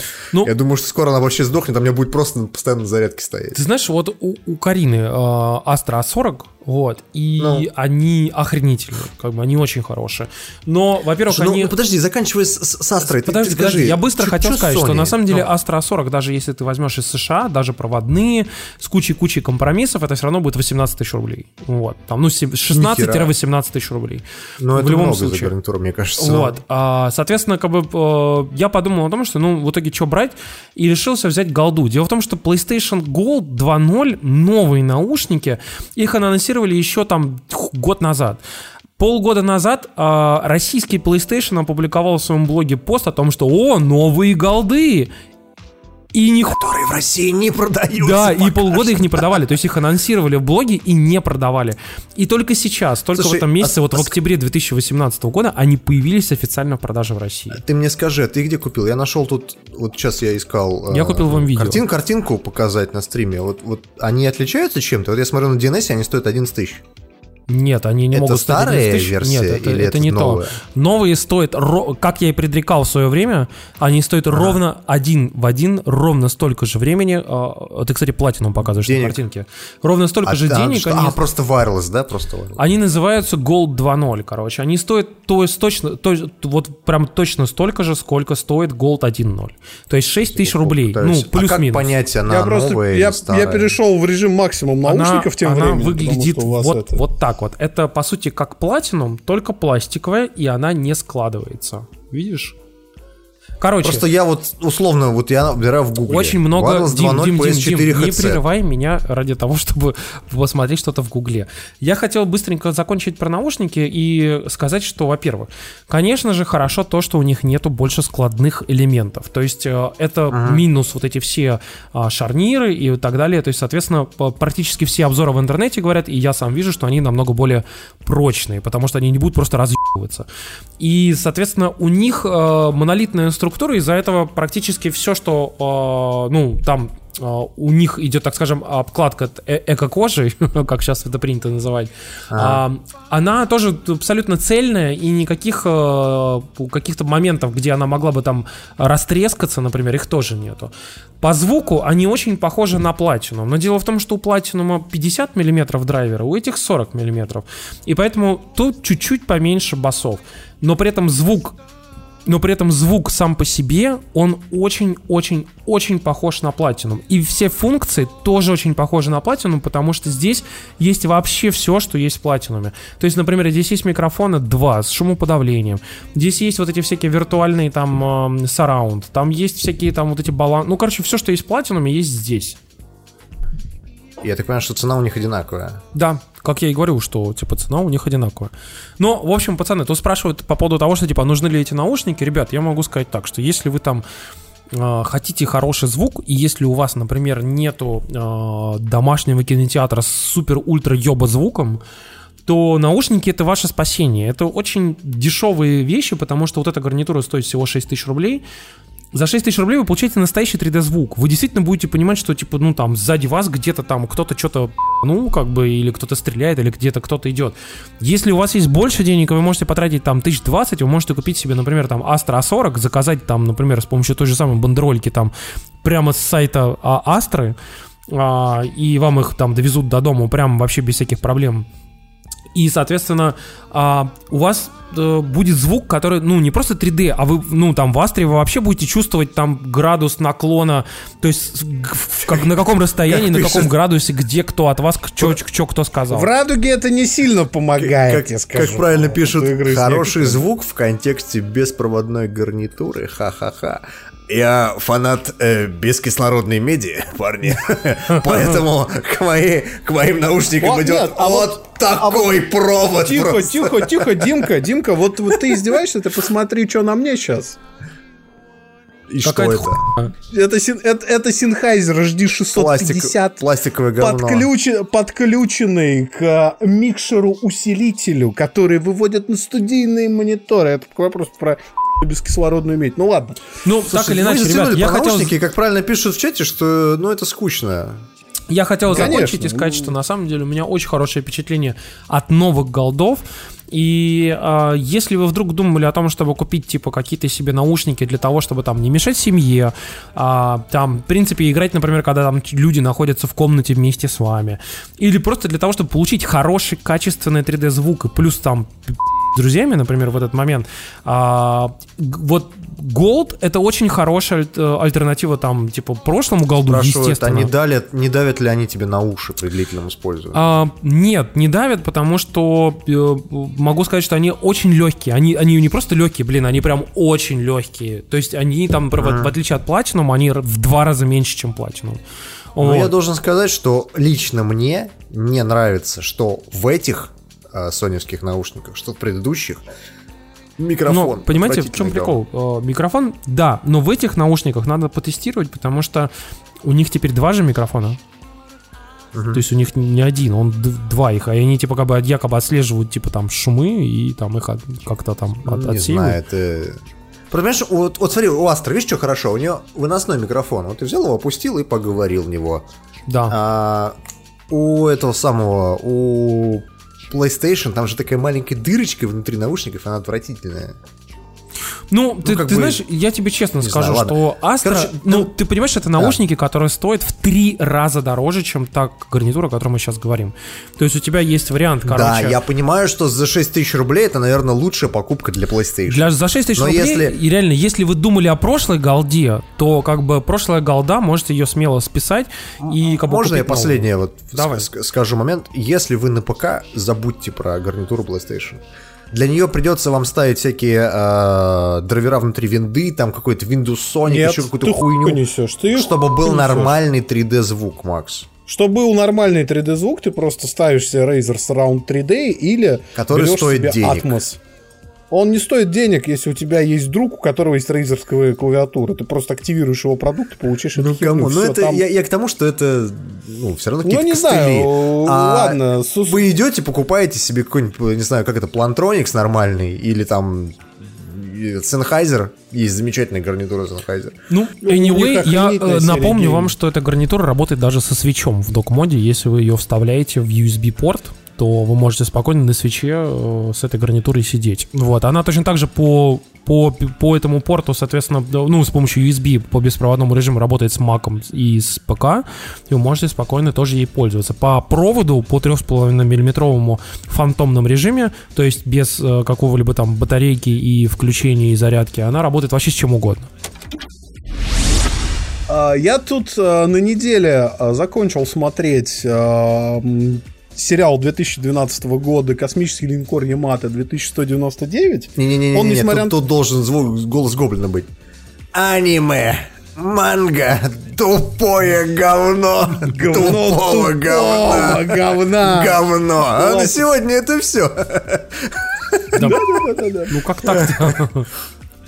Ну и чё, и чё, и чё, линкор. Что и- Ямато а, как-то прошел мимо моих радаров, а, я потому что как-то им не интересовался, для меня это был сериал 70-х годов, а оказывается в дв- в 2012-м японцы, Бандай, сделали полный перезапуск, то есть как у Стартрека Абрамса, там, там новое все, сюжет, а, персонажи и прочее. Это такой э, вольный ремейк, и это охуенная, абсолютно шикарная космоопера, которая совершенно невероятно нарисована. То есть э, это полноценный, абсолютно законченный аниме-сериал на 24 серии. Можно я перебью? э, А вот это что, линкор только в космосе? Японцы настолько сумасшедшие, Там, что там есть абсолютно рациональное объяснение, почему он так выглядит даже по сюжету. Вот. А, Там, там есть куча очень классных научно-фантастических идей. Там очень классно развиваются персонажи. Там есть действительно интересные твисты в сценарии. А самое главное, там есть то, чего я, наверное, со времен второго Mass Effect не видел. Это ощущение того, что ты смотришь, в общем-то, очень классный, дорогой sci-fi с очень хорошо прописанной вселенной. Знаешь, что меня То есть- всегда ну, раздражает в, в- в аниме? Ну, вот именно не в плане сюжета. То есть я уверен, что в этом плане там все хорошо. И персонажи хорошо прописаны и прочее. Мне каждый раз, когда я смотрю эти мультики, я думаю, блин, а вот взяли бы и дали Голливуду снять охуительный sci-fi сериал по этому. Это же было бы так классно. Это было Да? бы возвращение какого-нибудь, я не знаю, Battlestar Galactica или там... Что у нас там, не знаю, Вот, вот, Светлячка. вот с типа Ямато, того. та, с, с Ямато та же история. А, но, ты знаешь, мне дико нравится, что он действительно свежо выглядит, причем выглядит свежо в мире, где, наверное, избиты вообще все научно-фантастические штампы. Потому что, вот просто пример, там есть серия, где а, вот этот корабль Ямато, он а, как бы от Земли путешествует на далекую планету в другой галактике. А, Он сталкивается с вражеской, а, с вражеским кораблем, но этот корабль, он как? Он движется между измерениями, и э, он находится между измерениями, и у него перископ смотрит в реальный космос. Это подводная межпространственная субмарина. И вся серия посвящена тому, как линкор в реальном космосе борется с подводной лодкой. Это реально флотское сражение в духе Стартрека, в лучшем духе Стартрека. Это так охрененно поставлено, сделано, и просто сама идея. А это вообще старая? Очень классно. Нет, 2012 год. Там очень много Это современной старая, анимации. значит. Это, это 6 лет назад. А, ну. Ну, Как бы, come on. Ну, не 18 Ну это год, да, ну сейчас, чё? сейчас у них выходит вовсю второй сезон, то есть вот он в ангоинге сейчас идет, но я его не смотрю, я жду, пока он выйдет целиком. Мне нравится, как у японцев, знаешь, происходит. Типа, а, первый сезон 6 лет назад, второй сезон сейчас. А, Слушайте, ну, короче, надо смотреть, я понял. Это неплохо. Да, да, космический линкор Ямато, любите космооперы, любите Mass Effect, Mass C. За последние несколько недель разгорается небольшой шпионский скандальчик а, к компании Supermicro. Это компания, которая делает а, сервера. Китайская причем компания. Причем, а, как мы понимаем, сами они эти сервера не делают, они их собирают из каких-то комплектующих, которые им делает кучу разных китайских компаний. Так вот, есть такой а, очень известный а, журнал, а, он же сайт Bloomberg, он же, он же агентство, которое занимается Это а, вообще-то одно из, самых финансовым известных, одно из самых известных э, информационных агентств в мире. информационное агентство, да. А, Оно написало замечательную статью о том, что оказывается, оказывается, все это время на серверах, которые собирала китайская компания Supermicro, стоял шпионский жучок китайской разведки. С помощью этого ш- шпионского жучка китайской разведки взламывали миллиарды компаний, э, э, от которых пострадали всякие Apple, Google э, и прочие альфабеты, но при этом как бы они сами не в курсе, потому что это шпионская технология. А, Bloomberg написал здоровенную статью, вот он говорит, там, в принципе, все довольно простым языком объясняется.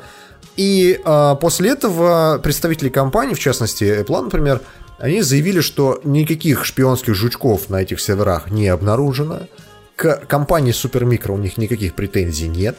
И вообще все это вранье и неправда. а, меня меняли и врали на нас. Вот так вот. Короче, история была бы как бы закончена, но обосрались и обосрались, с кем не бывает в конце концов. Ну да. Но спустя две недели э, осторожного молчания Bloomberg внезапно выпустил статью, в которой написали, что а у нас есть доказательства. Но врали и меняли, и будут Да, на самом деле шпионские жучки, жучки были. И в этом э, у нас есть э, отдельный человек, специалист из э, компании, э, как же она называется-то, господи, Ну, израильская компания, которая, короче, CPO, держит бывшие... CPO Systems, она находится не в Израиле, она находится в США как раз. А, просто ее держат э, бывшие израильские сотрудники. разведчики из масса. Звучит на самом деле, знаете, как э, завязка для какой-нибудь э, какой-нибудь шпионского, шпион, да. нет, шпионского сериала типа Родины, вот типа того, знаешь, то есть Ну, Или прослушки. Израильские разведчики обнаружили в США на серверах компании хуй пойми какой, потому что не называется такой же жучок, который якобы обнаружили в Apple. А, Короче, история в следующем. А, На серверах есть Ethernet-порт. Это такой же порт, как у вас на вашем компьютере или там роутере, в который вставляете кабель интернета, по которому идет байтики, и в данный момент идет завтракаст. Вот. А, так вот, в этом Ethernet-порте внутри самого этого устройства был маленький жучочек, который а, позволял, обходя а, сетевые соединения, воровать какую-то информацию. И якобы, якобы, вся эта история утечек, она полностью похожа на то, что у американской службы национальной безопасности, у агентства национальной безопасности ОНБ в 2013 году у них украли теоретические выкладки, как эти жучки делаются. Так вот, э, израильские специалисты TCP Systems уверяют Bloomberg о том, что эти жучки реально существуют. Никаких доказательств в статье не приводится. Никаких подробностей ну, технических тоже также не приводится. Но, тем не менее, Bloomberg уверяет, что у них-то все есть. И заинтересованным лицам они готовы все это предоставить. Так вот, меня интересует как бы, ну, Но ты знаешь, стороны... что самое главное? Дим, тут да. очень хороший аргумент в этом плане есть, который приводило большое количество различных журналистов, там, блогеров и специалистов, которые говорят, что ты понимаешь, что Bloomberg это, ну, реально одно из самых известных, там, типа, информационных агентств в области, Так. там, бизнеса, инвестиций и прочего, там, в Мгм. мире. И а, они готовили эту статью полгода. Они полгода как бы писали там Apple, они собирали информацию, проверяли эту информацию и так далее. Они бы не стали писать, если бы какой-то хуй где-то что-то сморозил, как бы, и, и все. У них явно есть подтверждение из большого количества источников. И они это написали все не просто так. То есть, как минимум, проблема есть, возможно, просто она там не, не в том масштабе там, или еще что-нибудь, но проблема точно есть. И проблема в том, что они описывают же как бы ситуацию э, вполне себе простую. О том, что а, на, вот на серверах этой компании китайской, она не сама оставила там какие-то эти жучки. Они же описывают ситуацию, что типа якобы к этой компании приходили проверки от китайского правительства, которые э, грозились их, за- ну, типа вообще закрыть нахуй там на... Даже не к ним, даже не к ним, а к а, производителям тех комплектующих, ко- из которых Супермикро и собирал эти сервера. Вот Ну, они, п- то, что я читал, там а, писали, что типа именно на заводы самого Супермайкро, который как раз-таки собирает эти сервера, приходил якобы типа проверки периодически от китайского правительства, которые говорили, что типа, у вас тут нарушение, надо на два месяца закрыть на проверку, короче, вот. И, естественно, ну, два, на два месяца это почти банкротство, как бы там вообще, вот. И смысл в том, что якобы они там могли спокойно поставить, э, собственно, как раз-таки какие-то маленькие компоненты, которые могли быть с жучками.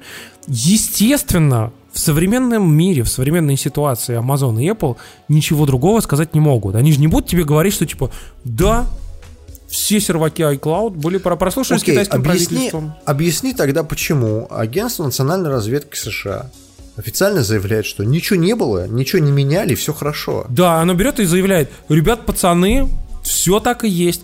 АВС самая крупная платформа для всех э, сайтов в мире прослушивалась Так. китайскими э, спецслужбами. Их, да, кстати, самое э, используемое клауд-хранилище для персональных данных ваших мобильных телефонов тоже прослушивалось. Мы с этим сейчас разберемся. Не Ты- знаем ты не как, но как-нибудь, похоже, да, что- наверное. Но я просто не понимаю, с точки зрения политики, это очень выгодное решение, потому что сейчас, например, тот же самый Трамп, он же топит за э, экономические Китай санкции быть, Китая, А, да. Поговаривают, что одна из э, проблем, из-за которой Трамп, несмотря на то, что он сам по себе очень смешной персонаж, как бы одна из вещей, по которой э, топят против как раз китайских производителей, включая Huawei и ZTE, это то, что они действительно ставят закладки а, в свои э, устройства. Слышь, слышь, я просто представляю, знаешь, сидит американский специалист из УНБ, знаешь, такой со стетоскопом, блядь, прослушивает, где там жучок, и такой, типа, наводит, наводит, знаешь, на интернет-порт, там, «Американец, ты после На этой ноте, собственно, я предлагаю нам перескочить на другую тему, говоря про меликанец посольно. Тут в США а, показали игру про Америку. Свозили много журналистов, Короче, пошли- но не завтракаст. Да, потому что мы не журналисты, к счастью. Слава тебе, Господи, да, мы не пошли игражу превью. хотя бы.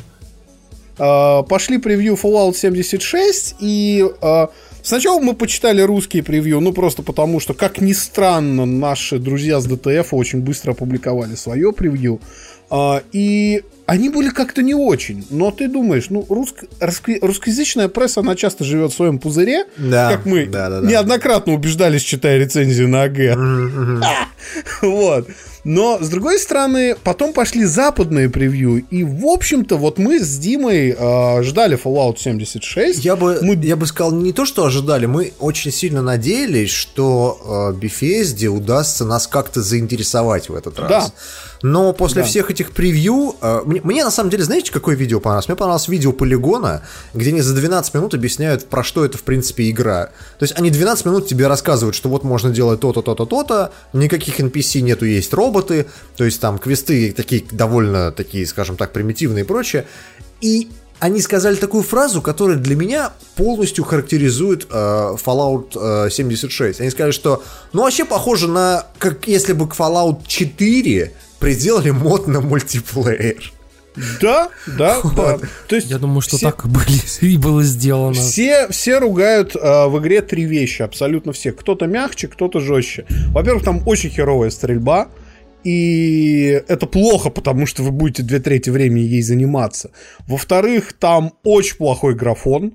То есть он хуже, чем в Fallout 4 и заметно. Более того, в некоторых билдах, которые сейчас раздают журналистам, в интер- например, в- интерьерах полностью отсутствует тень. Digital Foundry проверяли э, билд, который вот раздавали им там на несколько часов, они сделали видос из него, я советую вам зайти на YouTube посмотреть.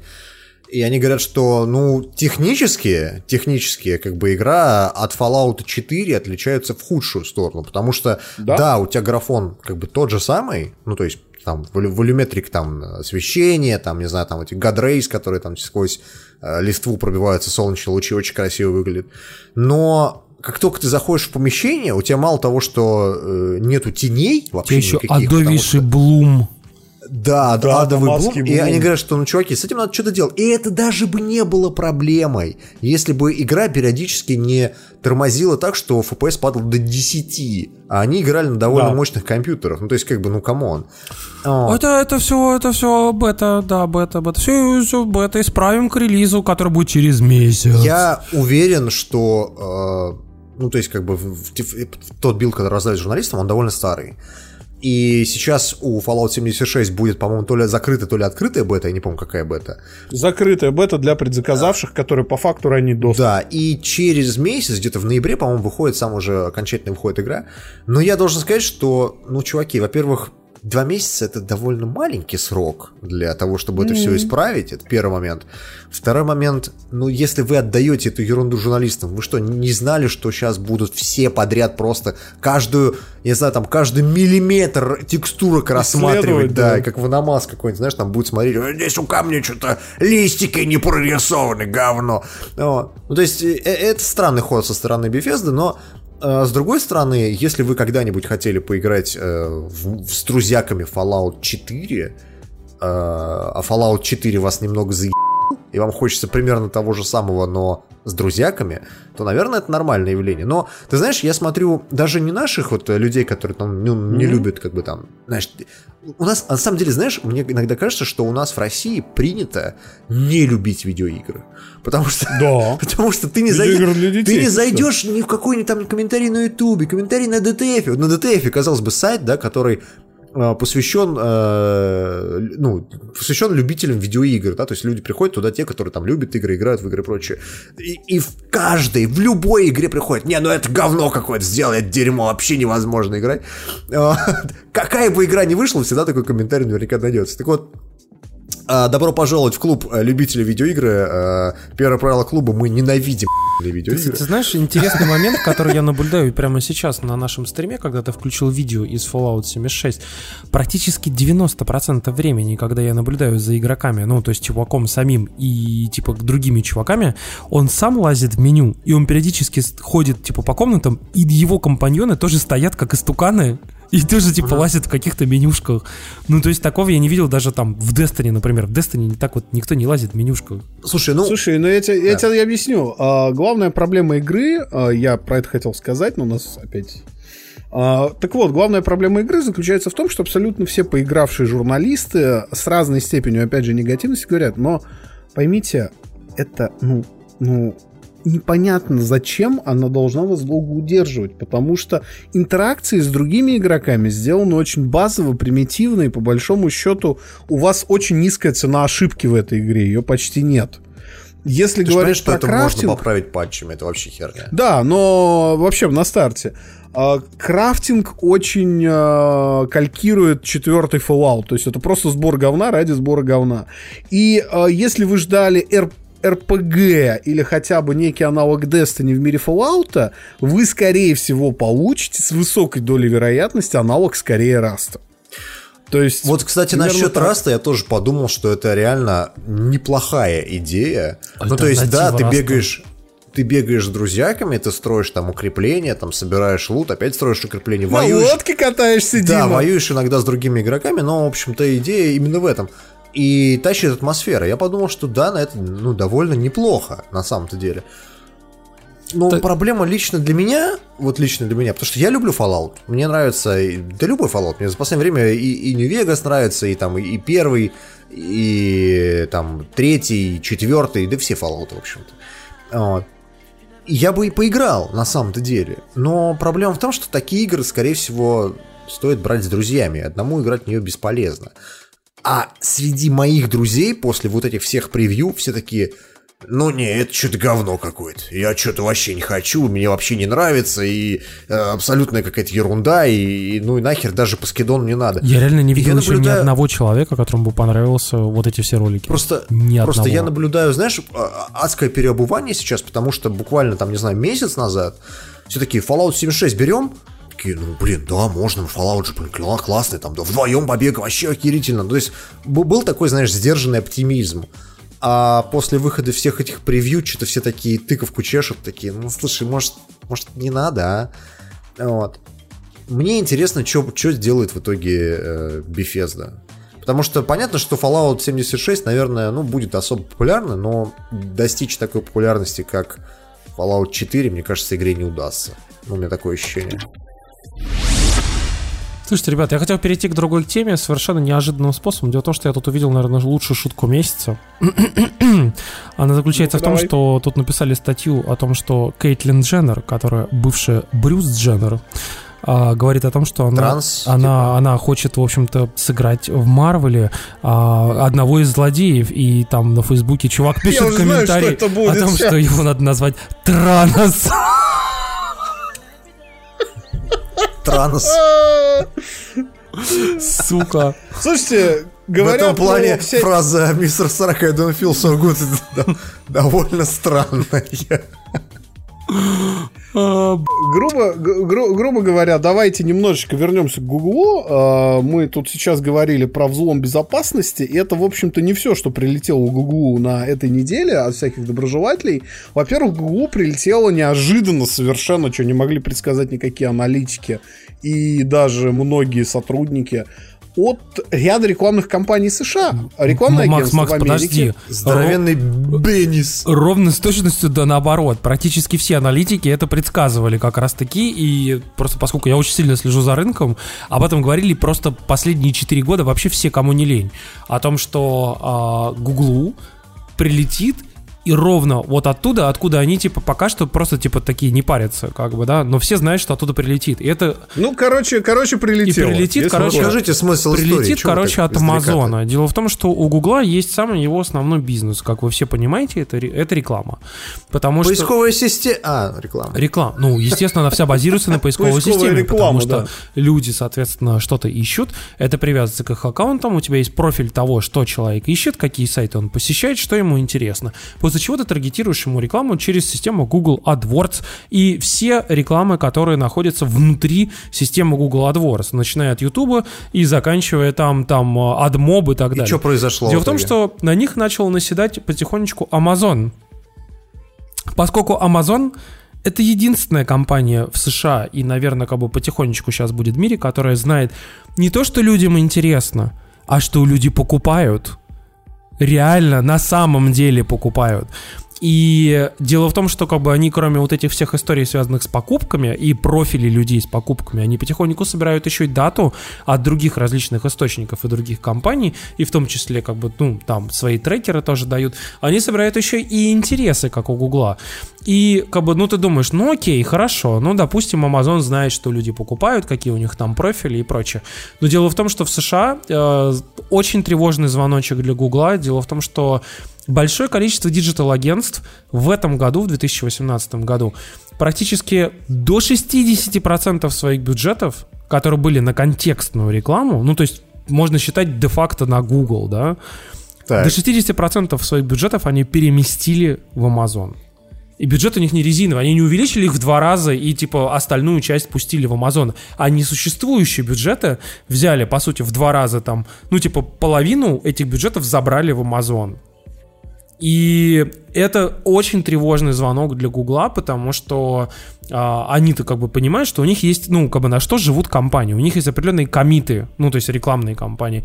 У них есть понимание, что в следующем году у тебя есть примерно вот такая-то выручка, которую ты можешь запланировать. Ну, там, условно, 100 миллиардов долларов, да. И окей, даже там 100 миллионов долларов. И, соответственно, вот тут у тебя внезапно становится 50 миллионов долларов. И ты такой, чё? Как бы, а ты, у, тебя, у тебя все расходы распланированы, у тебя вообще все распланировано на то, что у тебя выручка будет только расти, а он у тебя внезапно хуй уменьшается. Слушайте, это не самая плохая история для Гугла на этой неделе, потому что есть, скажем так, и, как это назвать, э, имиджевые проблемы. Даже не имиджевые, я тебе больше скажу. У них а, очень серьезные проблемы возникли а, в еще одной ожидаемой, в общем-то, многими новости, о которой они объявили на текущей неделе. Давайте поднимем руки все, кто пользовался в последние полгода такой чудесной сетью, как Google+. Так, не по... Дима! Я опустил, вышел! Я опустил, я опустил. Так, я вы- пользуюсь три- ей периодически, потому что, как ни странно, Google до сих пор ее очень фейворитит для а, поисковой выдачи. И поэтому для чисто SEO-шных причин мне приходится ею тоже пользоваться периодически. Короче, Google Plus э, наконец-то закрывают, потому что среднее время посещения Google Plus сессии в нем составляет 3 секунды. Потрясающе. И Сколько? все 48... 3 секунды. То есть чувак залогинился и вышел, Я, так это, это? типа ты зашел случайно на страницу, подумал, что что что, и такой раз раз раз. Назад, да, да, да. да. Я, я называю это, бля, эффект. Это, знаешь, это как, короче, была шикарная 3 шутка, что, типа, Awakening. Сегодня, се- се- сегодня, сегодня Google Plus не работал весь день. Все 48 пользователей были в ужасной панике. А, и, значит, Google Plus закрыли, но его закрыли даже не потому, что он был мало популярен, и даже, э, хотя отмазка красивая, и даже не потому, что все про него шутили, кто только мог. На самом деле в Google Plus нашли огромную дрень в плане секьюрности. Так. То есть э, человек, который, э, компания, которая получала API э, и смотрела данные Google Plus, могла несанкционированно получить доступ к данным пользователя, который вообще получить через API нельзя. Знаешь, что самое ироничное здесь? Я вот сейчас открыл эту э, ссылку в, бло- в блоге Гугла, да? И в блоге Гугла справа есть кнопка поделиться этой новостью в Google+. Колесо сансары просто. А, Но Google Plus еще не закрыли. Так что... Но Его скоро закроют в закроют, да. 2019 году, его закроют в 2019 году, в начале 2019 года, но суть вся в том, что вот эта дырка с секьюрностью, она очень серьезная, потому что Google Plus это, в общем-то, все пользователи Google зарегистрированные, потому что у тебя автоматически там создается аккаунт. Ага. Так вот, в Гугле про эту дырку знали достаточно давно, и поделиться ей решили только сейчас, как выяснил э, Wall Street Journal. То есть они очень долго скрывали э, эту историю, и теперь Конгресс США говорит, ребятки, так, стоп, вы знали про дыру такого масштаба, и ничего нам что не говорили? И в итоге сейчас один из сенаторов э, э, в США хочет начать расследование в адрес Гугла. Это, в общем-то, может обернуться второй историей с выборами, как это было для Цукерберга персонально. Слушайте, а мне вот интересно, Google использует в своем посте такую странную формулировку, что sunsetting consumer Google+. А что, есть бизнес Google+? Серьезно? API. API. А для чего он? Есть, есть API. Ну вот, вот Тимур, Да SEO, не вот это только. все. Есть э, enterprise Google Plus, который сделан для того, чтобы общаться с клиентами через типа аккаунт в Google Plus, который привязывается к твоему entity в Google Maps. А, и он, так, он есть так называемый Google Enterprise. О, я практически все последние компании, в которых я был там типа за последние 4 года, я всегда создавал вот это Google Enterprise аккаунт, к которому привязывается как раз твои в картах, твой entity, там типа во всех остальных сервисах. Ну, Это создается в рамках Google, Google Apps. Вот. А как бы на самом деле эта история ни хера не, не нужная, если то, ну, кроме создания твоего entity в этом э, на Google Maps. И все, как бы больше ничего для чего это не нужно. Слушайте, ну, ребят, Слушайте, давайте я, закончим знаете, я- потихонечку я- про. Можно, можно я, Давай. я про, про русской народной пословицей и поговоркой? Э, помер Google Плюс, э, да и черт с ним. Не в рифму. Слушайте, ну мы, мы тут потихонечку говорим о Гугле и о рекламе, и мы на самом деле сейчас хотели рассказать вам рекламу. А! Пацаны, короче, реально, а, сейчас реально будет реклама. И она будет Так. довольно такая актуальная. А, Дело в том, что, ну, как бы, я не, я не знаю, может быть, вы там читали у меня твиттер, там, типа, или там завтрачат, или еще где-нибудь. Дело в том, что, может быть, вы знаете, я купил квартиру недавно. И я могу сказать, что особенно в Москве... Сколько лет тебе пришлось работать на то, чтобы ее купить? Ну, много. Лет 15, наверное. Много. Но, в За общем, это время ты мог бы уже просто, не знаю, Умереть. ее оформить. Давно-давно, да-да-да. Умереть это хороший вариант, можно ничего не платить. в общем, на самом деле в Москве это довольно сложный процесс, э, и я могу сказать, что, э, ну, как бы у меня есть знакомые, которые процессом покупки квартиры занимались многие-многие месяцы, иногда даже там типа годы. У меня там мой дядя, например, покупал там три года квартиру, вот. И э, возникает, естественно, огромное количество вопросов и как бы огромное количество нюансов, которые следует учитывать, и э, учитывая, что, ну, это очень большие деньги, особенно в Москве, и, соответственно, как бы у вас нету права на ошибку, так скажем. Вот. И э, я э, как бы могу сказать, что, конечно, здесь нужен ну, специалисты, которые вам могут помочь, особенно в плане юридических всяких вопросов и прочих историй. И, например, мне повезло, у меня там есть типа там знакомые знакомых через родителей, как бы, которые мне очень помогли в этом вопросе. И на самом деле эм, у нас тут как бы человек сейчас пришел, который рекламируется. Это риэлтор. э, Его э, зовут Дамир Хамзин. И он специализируется как раз, собственно, на этих юридических вопросах и вот на сопровождении этих самых сделок. Вот. Он заявляет, что, соответственно, может э, помочь, э, во-первых, ну, во всех очень сложных там сделках и перепитиях, э, связанных с, там, с пропиской, с покупкой, по- с покупкой апартаментов, с покупкой недвижимости за границей, там, с взятием ипотеки на, соответственно, выгодных условиях, там, с малыми процентами и так далее. И, соответственно, ну, поскольку он довольно современный человек, то он, вы можете с ним связаться в Инстаграме или в ВК. И у него очень простой адрес, это estate is me, ну, estate, как, соответственно, недвижимость на английском Недвижимость, языке. Да, да. is me, ну, типа, это я. Вот. Ну, и, соответственно, вы можете писать ему там, типа, в директ, записываться на консультацию, и вот это все. Вот. И у него в Инстаграме много есть э, интересных там кейсов и интересных различных э, проблематик, которые он раскладывает по полочкам, поэтому можете зайти и посмотреть. Вот. И, как бы, соответственно, если вдруг не возник... ну, не воспринимаете ссылку на слух, то можете зайти к нам в шоу-ноуты а, и там в, ну, в iTunes, в, нас, у нас на сайте, в ВК, вообще где вам угодно, и почитать их.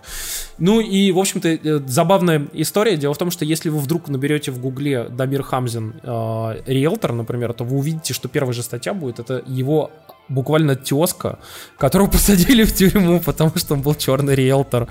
Но дело в том, что... Мы как-то херово рекламу подаем. дело в том, что это... Но дело в том, что это бук- реально очень курьезная ситуация, потому что это тески, ведь у них возраст различается почти на 10 лет. Ага. Ну, то есть это реально разные люди абсолютно как бы. Но, если честно, это реально охуительное везение, конечно, ничего не скажу. Но, в общем, а, так или иначе, мы, мы не можем как-то там типа советовать или еще что-то, потому что это чисто вода рекламный блок. Но если вам нужно, как бы, соответственно, какие-то истории, связанные с э, недвижимостью, то, ну, соответственно, можете попробовать и обратиться к Дамиру Короче, риэлтор Да- Дамир Хамзин, э, стоит из недвижимость. Спасибо тебе большое, Дамир, за рекламу у нас. А завтракасту занесли! Ей! Самая основная тема. Слушайте, на прошлой неделе, а, в понедельник, Максимка купил Assassin's Creed Odyssey. Да, Максимка купил Assassin's Creed. Ни хрена. А, так как мы с ним, э, скажем так, э, делим, э, делим аккаунты на двоих, то я тоже поиграл в Assassin's Creed Odyssey.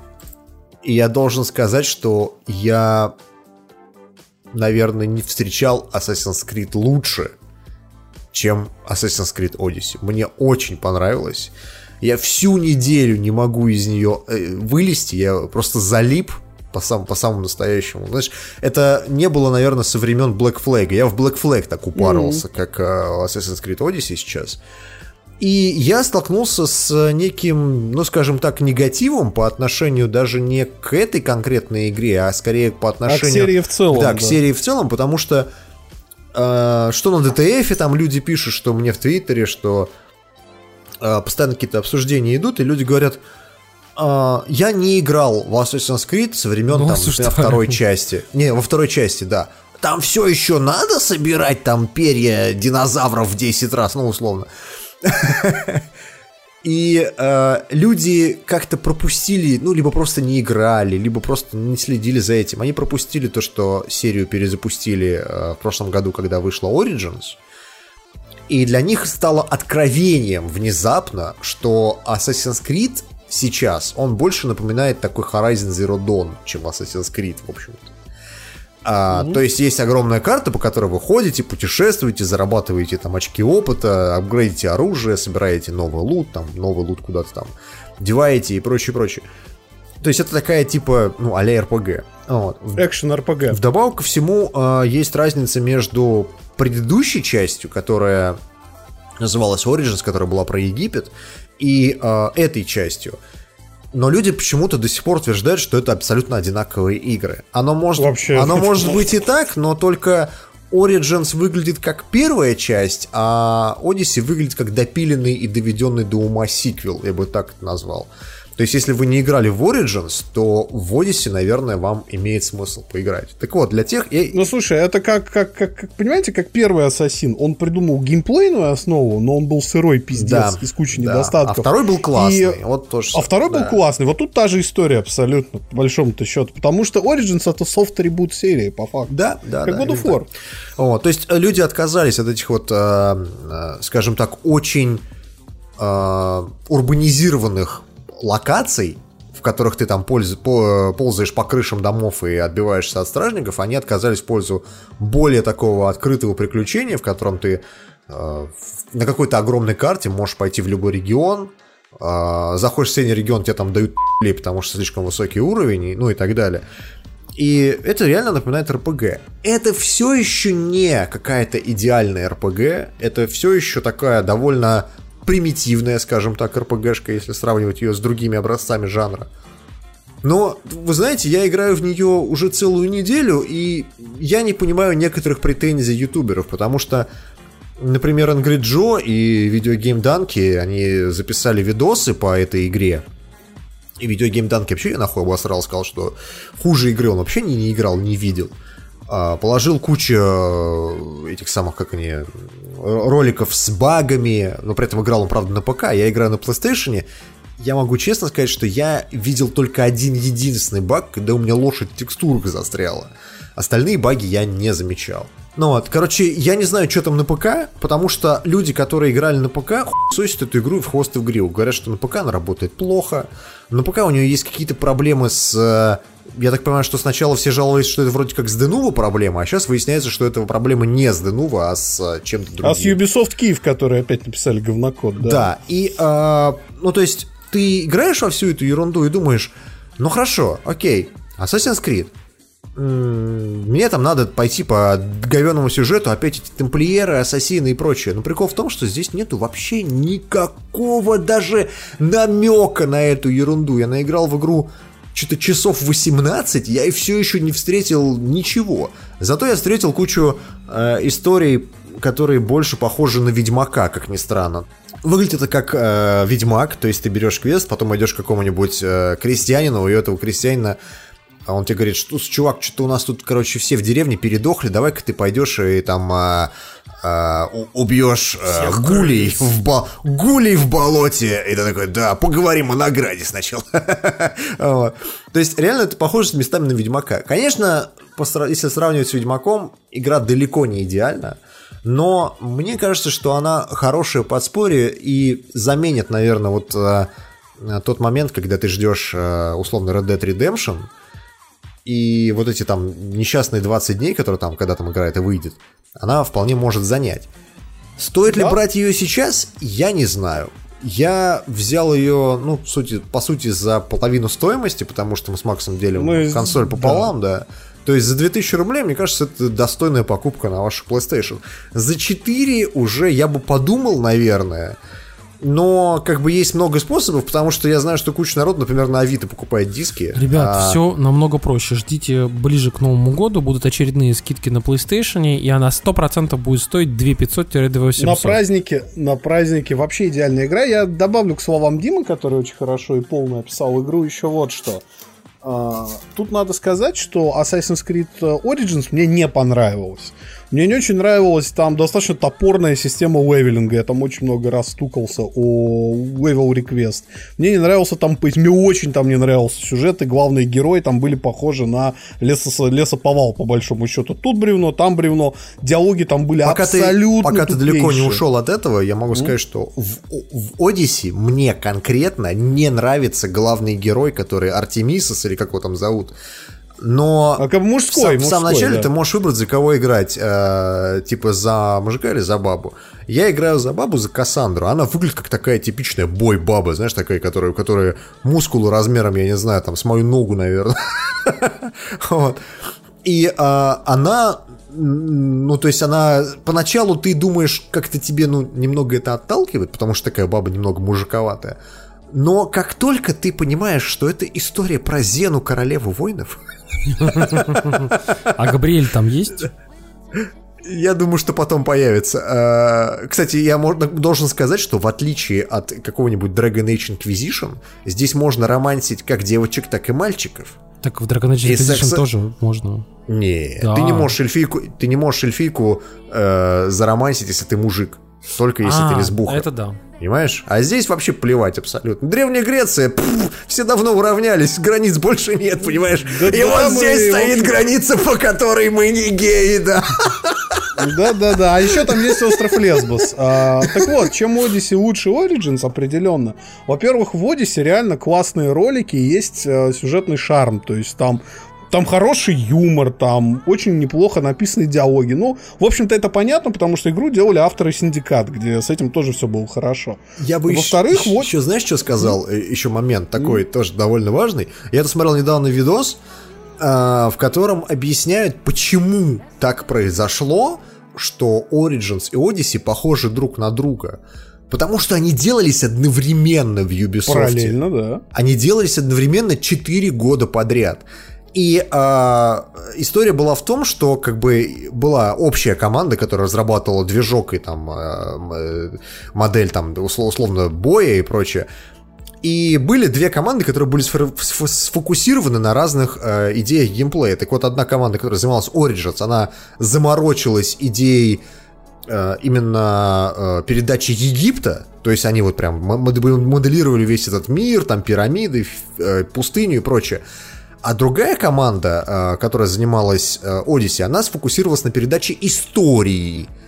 И вот я должен сказать, что история в Origins была полное говнище, по крайней мере, в самом начале было еще более-менее норм, но в конец это был просто ад сатаны. Это невозможно было э, вообще понять, зачем надо было придумать такую херовую концовку, такое херовое все. Потому, в, этом, в этом плане Origins мне абсолютно не понравилось.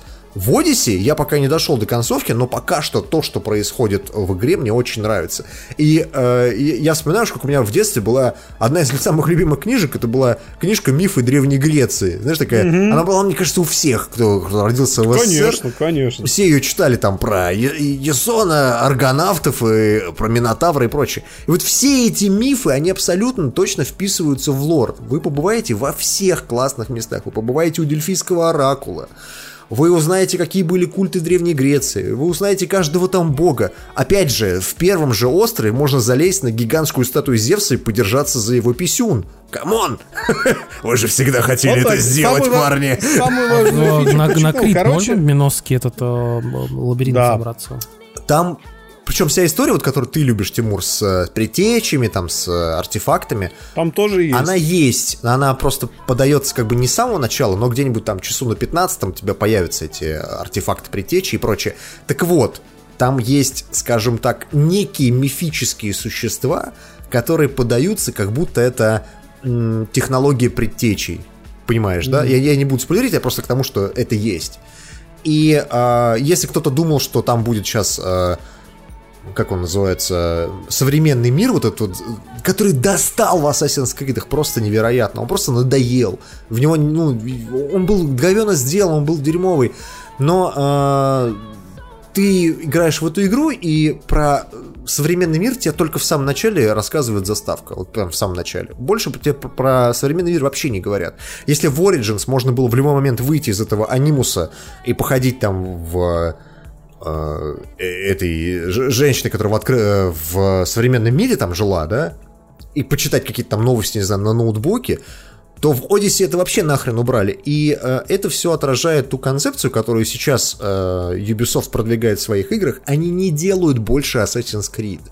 Они делают виртуальный тур, я бы так назвал, виртуальный тур по э, какому-то сеттингу. Вот есть сеттинг Древней Греции, иди туда. Вот был в прошлом году сеттинг Э, древнего Египта, иди туда. В следующем году, я не знаю, э, по-моему, не выйдет э, Assassin's Creed. Они, по-моему, на два года сейчас ушли на перерыв. То есть следующий Assassin's Creed будет в 2020 году, не раньше. Но вся история, она... Мне кажется, что Ubisoft реально в этом плане докрутили франшизу. Опять же, здесь есть очень много то, что ты не понимаешь из обзора ютуберов. Все ютуберы сравнивают ее с предыдущей игрой, с Origins. Это, в принципе, закономерное явление, но если вы не играли в предыдущую игру, а играли в какие-нибудь старые Assassin's Creed, то я вам скажу так, это Black Flag. Это Black Flag, да? в котором а, очень много exploration а в Древней Греции, очень много битв на кораблях, очень много воды, то есть большая часть карты она заполнена водой, а, там есть маленькие островки, на которые можно высаживаться и так далее и тому подобное. То есть здесь полное впечатление того, что это доведенный до ума а, Black Flag такая типа вторая часть, но только сеттинг немножко поменялся. Вот. Да. И э, мне на самом деле нравятся эти изменения. Я каждый раз, когда смотрю все эти, ну, как бы хейт в сторону игры, я думаю, откуда это берется. У меня сложилось впечатление, что у игражуров, у ютуберов и стримеров, ну, всем тем, кому давали игру в самом начале, у них давали какой-то другой билд. Потому что они все поголовно жалуются на микротранзакции.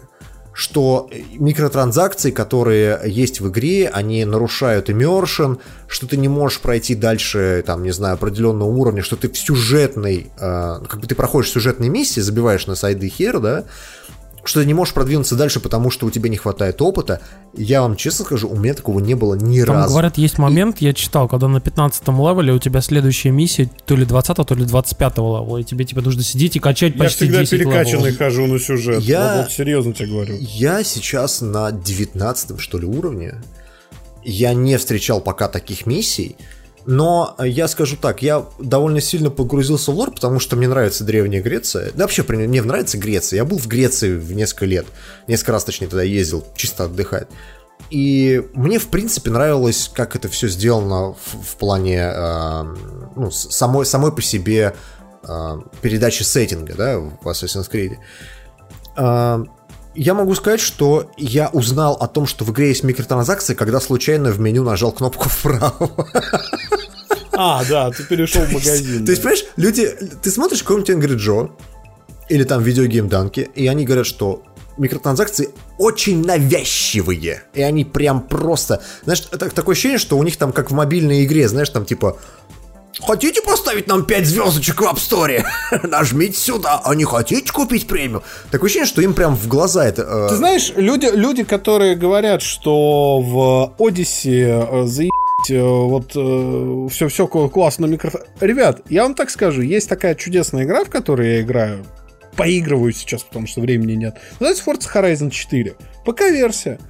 Там тебе DLC суют прямо в нос. Ты заходишь в меню игры, у нас вышел новый DLC по сезонному пропуску. Не хотите его Мне купить? очень нравится Forza Horizon 4, что там в самом начале типа, а вам понравилось Forza Horizon 4?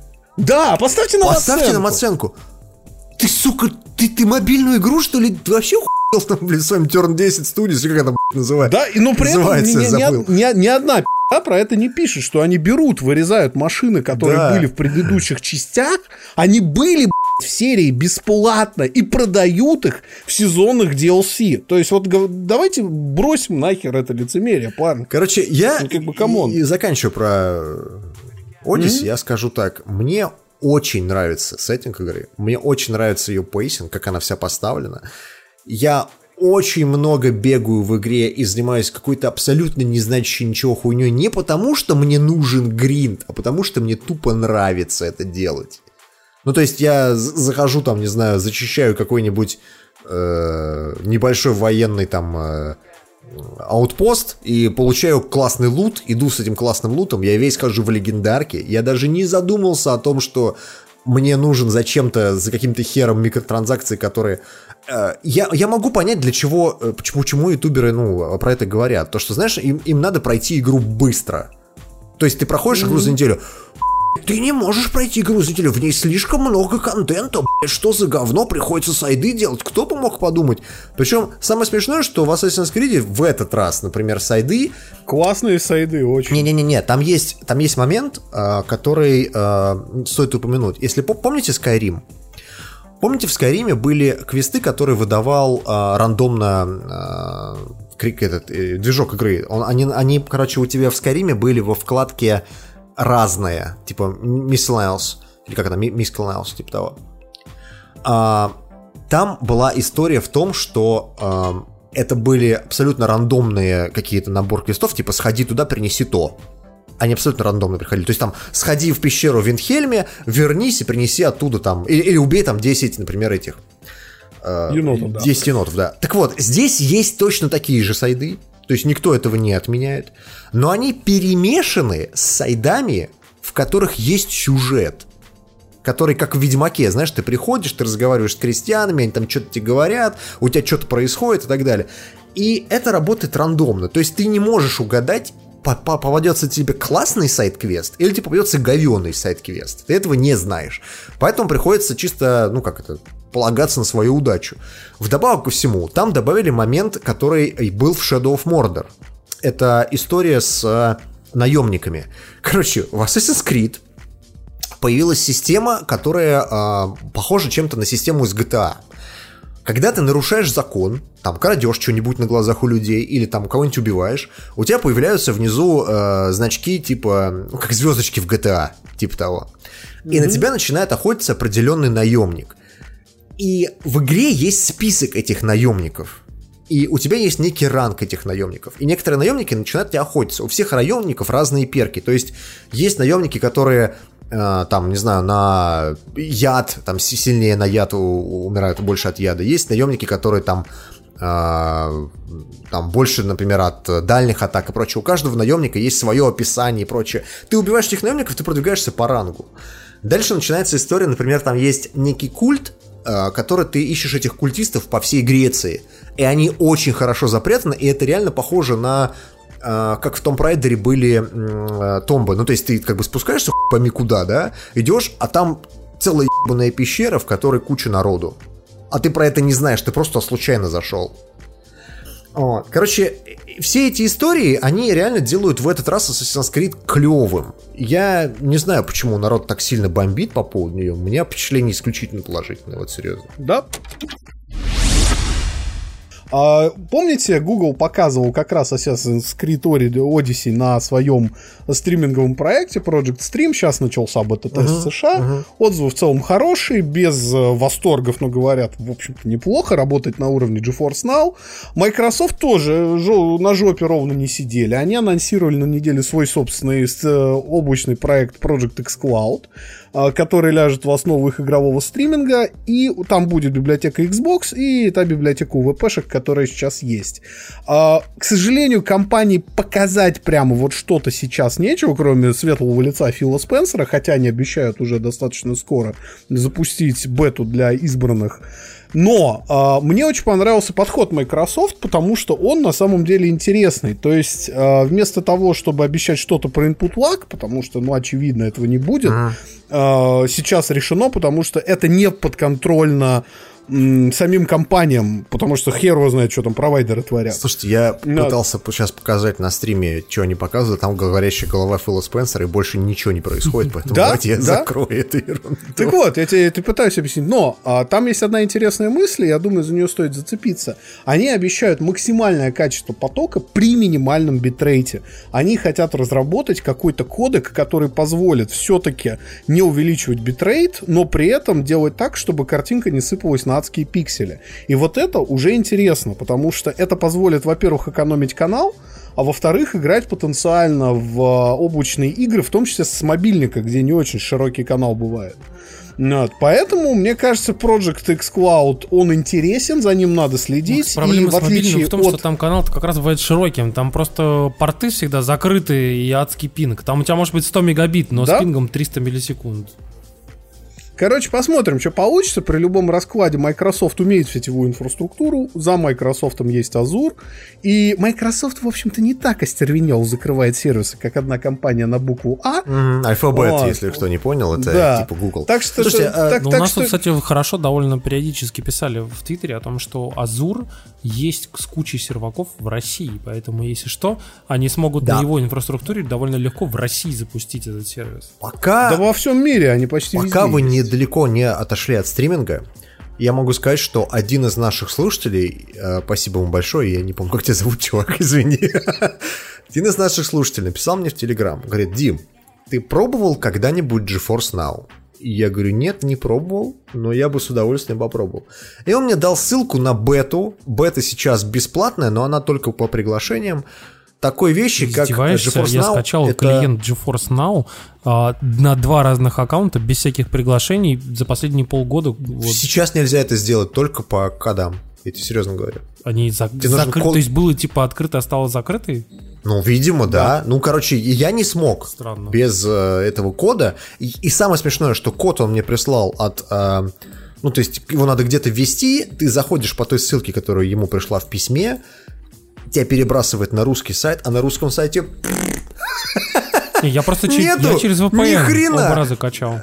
Да, и, короче, в итоге э, в Америке она, может, и открытая, но в России как бы сейчас GeForce Now не работает.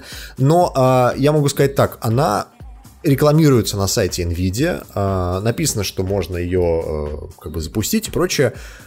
И э, я, мне, код, я активировал на своем компьютере, и я посмотрел, как это работает. Короче, э, вкратце, вкратце рассказываю. Это а, некое подключение к удаленному рабочему столу другого компьютера. В данном случае сервера, на котором стоят куча-куча видеокарт NVIDIA, там классных. И вы на этом компьютере не можете делать вообще ничего, у вас только открывается сразу же клиент Steam. Вы вводите свой собственный логин с паролем от Steam, и там появляется список ваших игр. Вы нажимаете «Установить» ту игру, которую вы хотите поиграть, и она на этом удаленном рабочем столе разворачивается. Причем разворачивается она там моментально. Ну, видимо, там какие-то гигабитные скорости и прочее.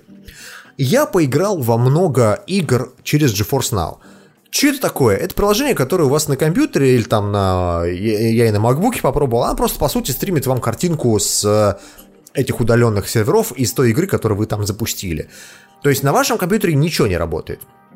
У вас только картинка отображается. Я сначала думал, что будет адский input lag.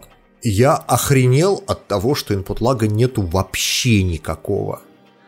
Его просто не существует. Я просто не понимаю. То есть даже когда вы э, на PlayStation запускаете SharePlay, это который, э, ну, тоже типа как э, показ... Стриминг э, только на одну консоль вашего друга. да, да, да, да, да. Input lag есть, он небольшой, но он есть. А, Здесь нет никакого input lag. Может быть, мне повезло, и мой провайдер там напрямую к этим дата-центрам NVIDIA подключен, но никакого input lag вообще нет в принципе.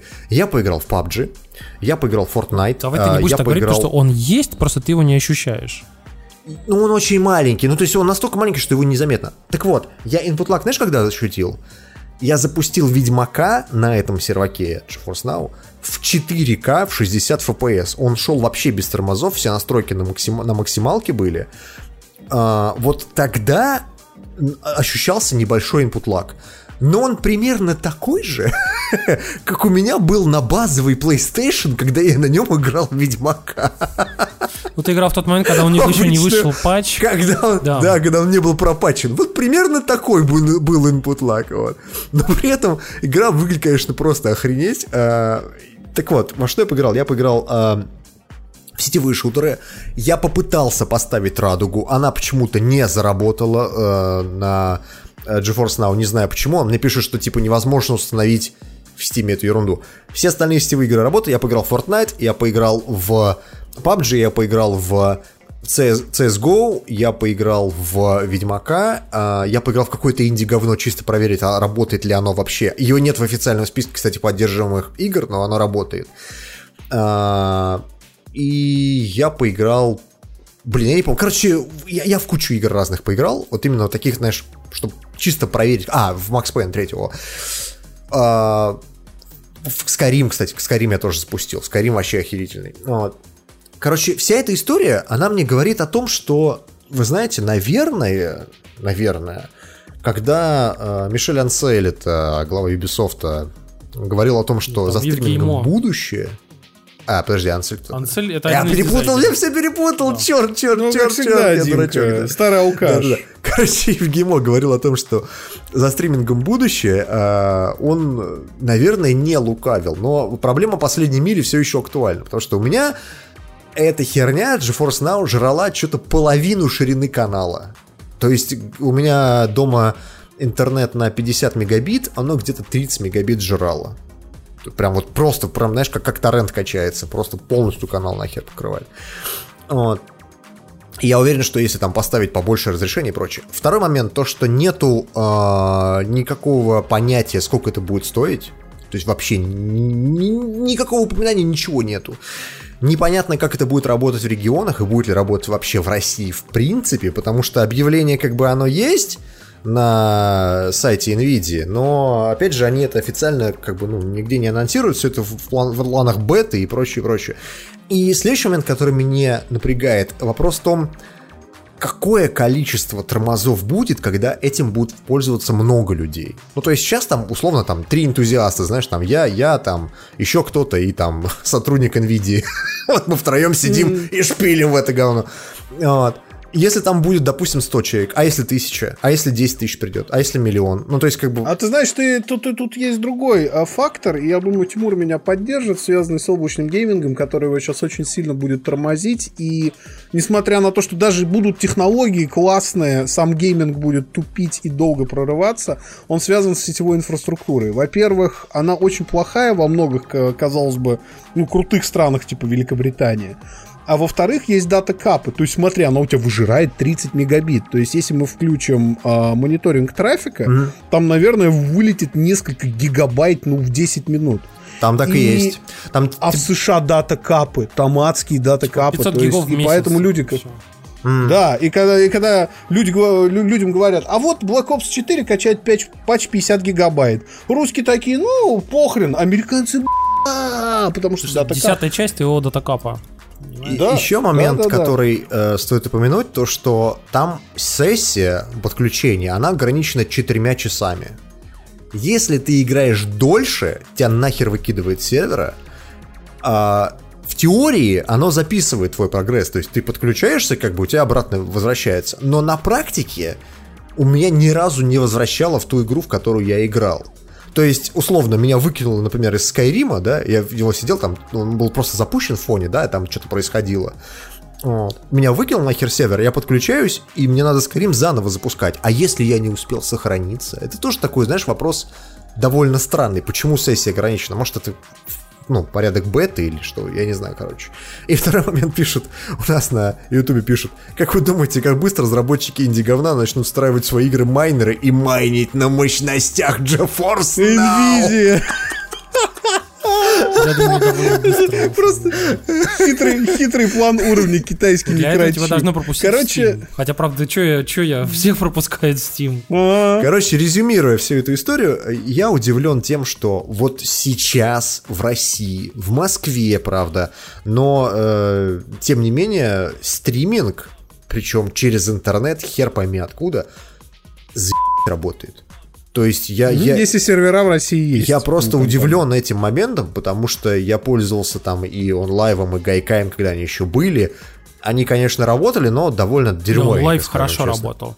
Я на нем проходил там чуть-чуть Darksiders 2, и там вот, вот там очень маленький input lag был. Я к тому, что input lag все равно был, а здесь его вообще нет, как будто. Вот. Второй момент, я попробовал всю эту ерунду не только на ПК с Windows, я попробовал ее на MacBook Air, в котором вообще ни хера нет видеокарты. Он, Есть. конечно, под- подогревается немного от... Ну, в смысле, дискретно нету.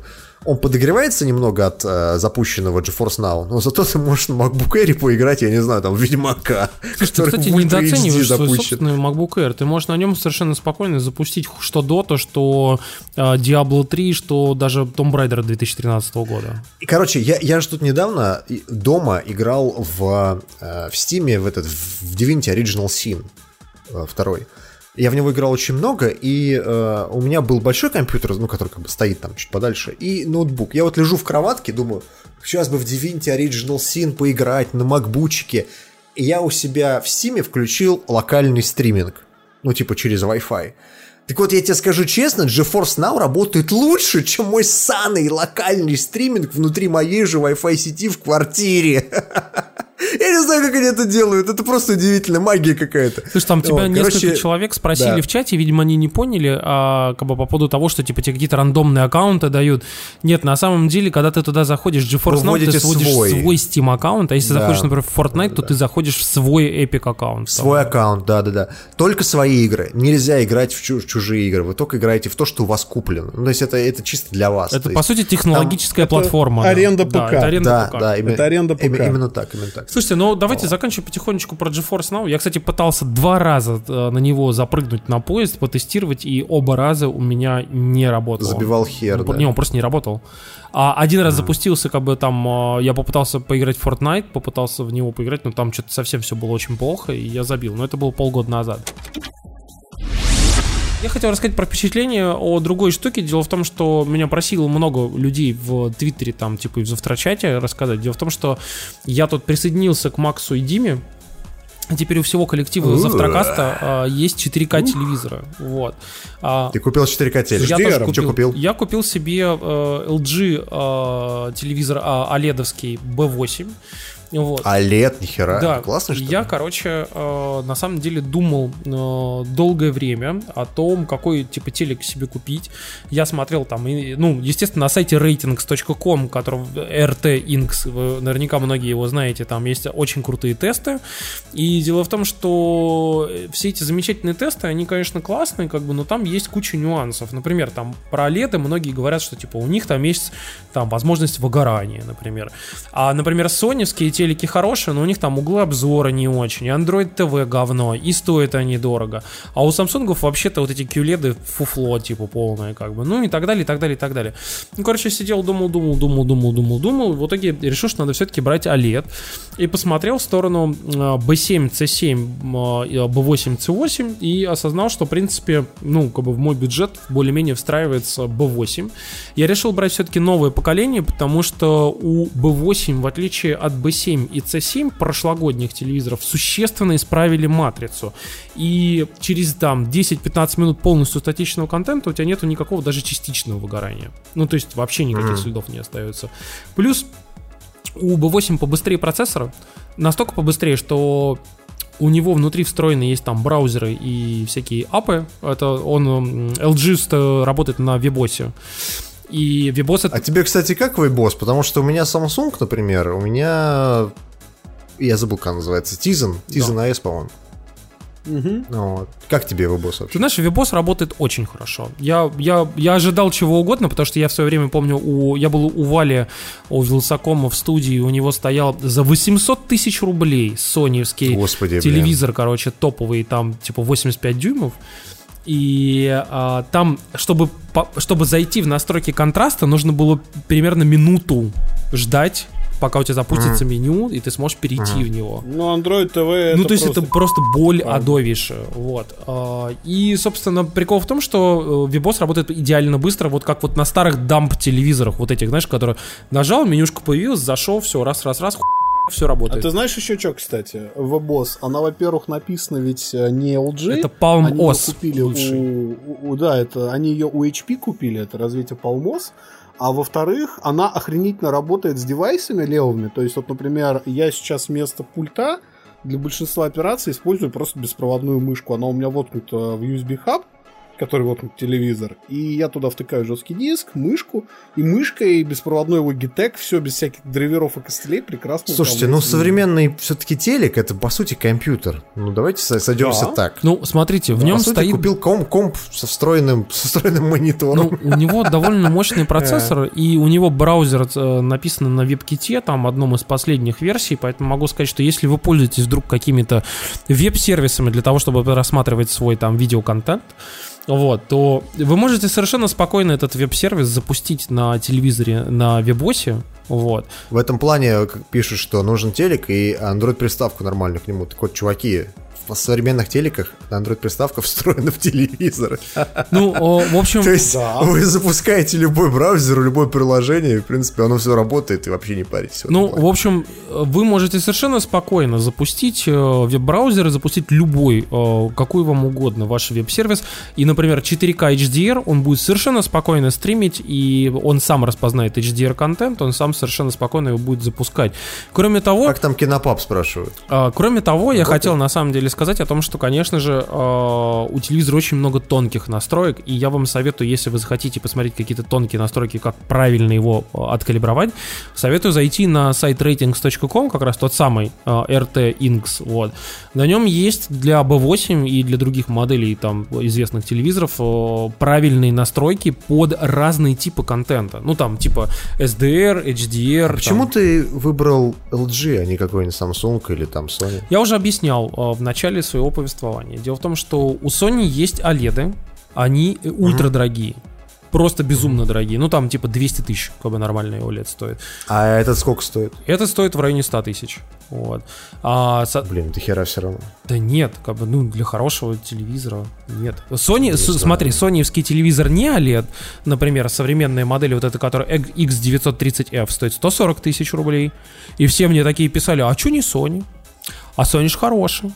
Ну и что, что 140 тысяч? Ну, у них, у них конкретно в России очень неудачная ценовая политика, тут я с Тимуром Ну, короче, за 140 кэсов это... По, этой, по этой причине взял. Я, я тоже по, по той же причине, когда шел в магазин, я помню, в прошлом году, мы с женой шли купить Sony, которая у них вот младшая линейка LCD HDR телевизоров, в итоге мы ушли с абсолютно аналогичным по характеристикам LG, но только он стоил в два раза дешевле. Ну, но, алло. Чуваки, вы забываете старую добрую народную поговорку, но ведь LG не любят даже бомжи. Ну, я могу сказать, что, э, Дим, э, LG сейчас делает и, ну, одни из самых лучших телевизоров, я тебе могу сказать, что даже рейтинг, с которым как бы сидят и там задрачивают все эти телевизоры, э, ставят LG в самый топ пишут LG сила, Samsung могила. Ну, то есть я имею в виду, что чуваки там, там очень адекватно оценивают, как бы по там, да, они там задрачивают каждый пиксель, понимаешь? И если уж они оценивают LG как вообще самый-самый топ, то как бы, ну, come on. Вот. Но самое главное другое, что тут очень многие говорят по поводу выгорания. Дело в том, что очень интересный эксперимент, как раз те же самые рейтингс проводят. Они э, что сделали? Они, поста- они купили 6 телевизоров C7, это прошлогодние модели с прошлогодней матрицей, и поставили их работать э, каждодневным использованием в течение 4,5 тысяч часов.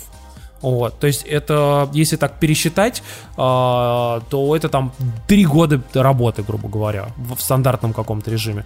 Нет, 4,5 тысячи часов это 187 дней. Да, интересно, как это ты так считал? На 24 разделил. А, это ты 24 часа в сутки смотришь, да? Ну, не выключается же, ну. Ну, я, может быть, ты как-то более реалистично оценишь и подумаешь о том, что, например, телевизор ты смотришь 3-6 часов в день, ну хорошо, это будет год, если я по 12 часов, например, смотрю телек. Я сказал 3,6, а не 12. ну, короче. Ну ладно, ну и что? 3,5 тысячи часов они поставили э, эти телевизоры и крутили на них разный контент. И, э, например, когда они крутят новости, у которых встроенные плашки, встроенные логотипы типа CNN, no. Ну. то там спустя 4,5 часов, конечно, появился эффект выгорания. То есть, э, действительно, как бы на каких-то там картинках, типа такой серый сплошной цвет, прямо видно... Знаешь, да подожди, дай досказать. Ну, вот, ну. и там, короче, как, конкретно это видно, например. Но на том контенте, который не обладает большим количеством статичного контента, который светится там, типа, часами подряд, ну, то есть, например, если это просто кино, просто передача, просто там какая-нибудь игра, типа, они, например, брали и тестировали там Call of Duty World War 2, да, там вообще, там выгорания вообще, вот, вообще который... почти никакого нету. Но, например, в FIFA выгорание было. Но при этом новая матрица, которая вот как раз сделана в 2018 году, которая B8 mm. и C8 модели, на них этого выгорания почти вообще никакого нету, потому что там они все, что они тестировали, там ну вообще почти никакого нет эффекта.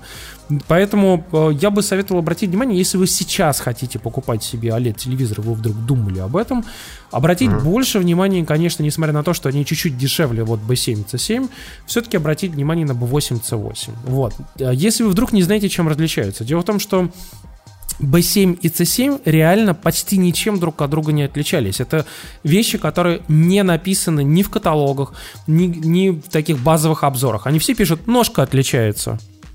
Ну, типа, как Ножкой. ножкой типа отличаются. Почти все писали реально ну, там, в базовых обзорах типа Hightech Mail.ru, они писали, что типа отличается ножка. На самом деле это полная хуйня, потому что B7 и C7 отличались в том числе, например, процессором. То есть у B7 был просто медленнее процессор.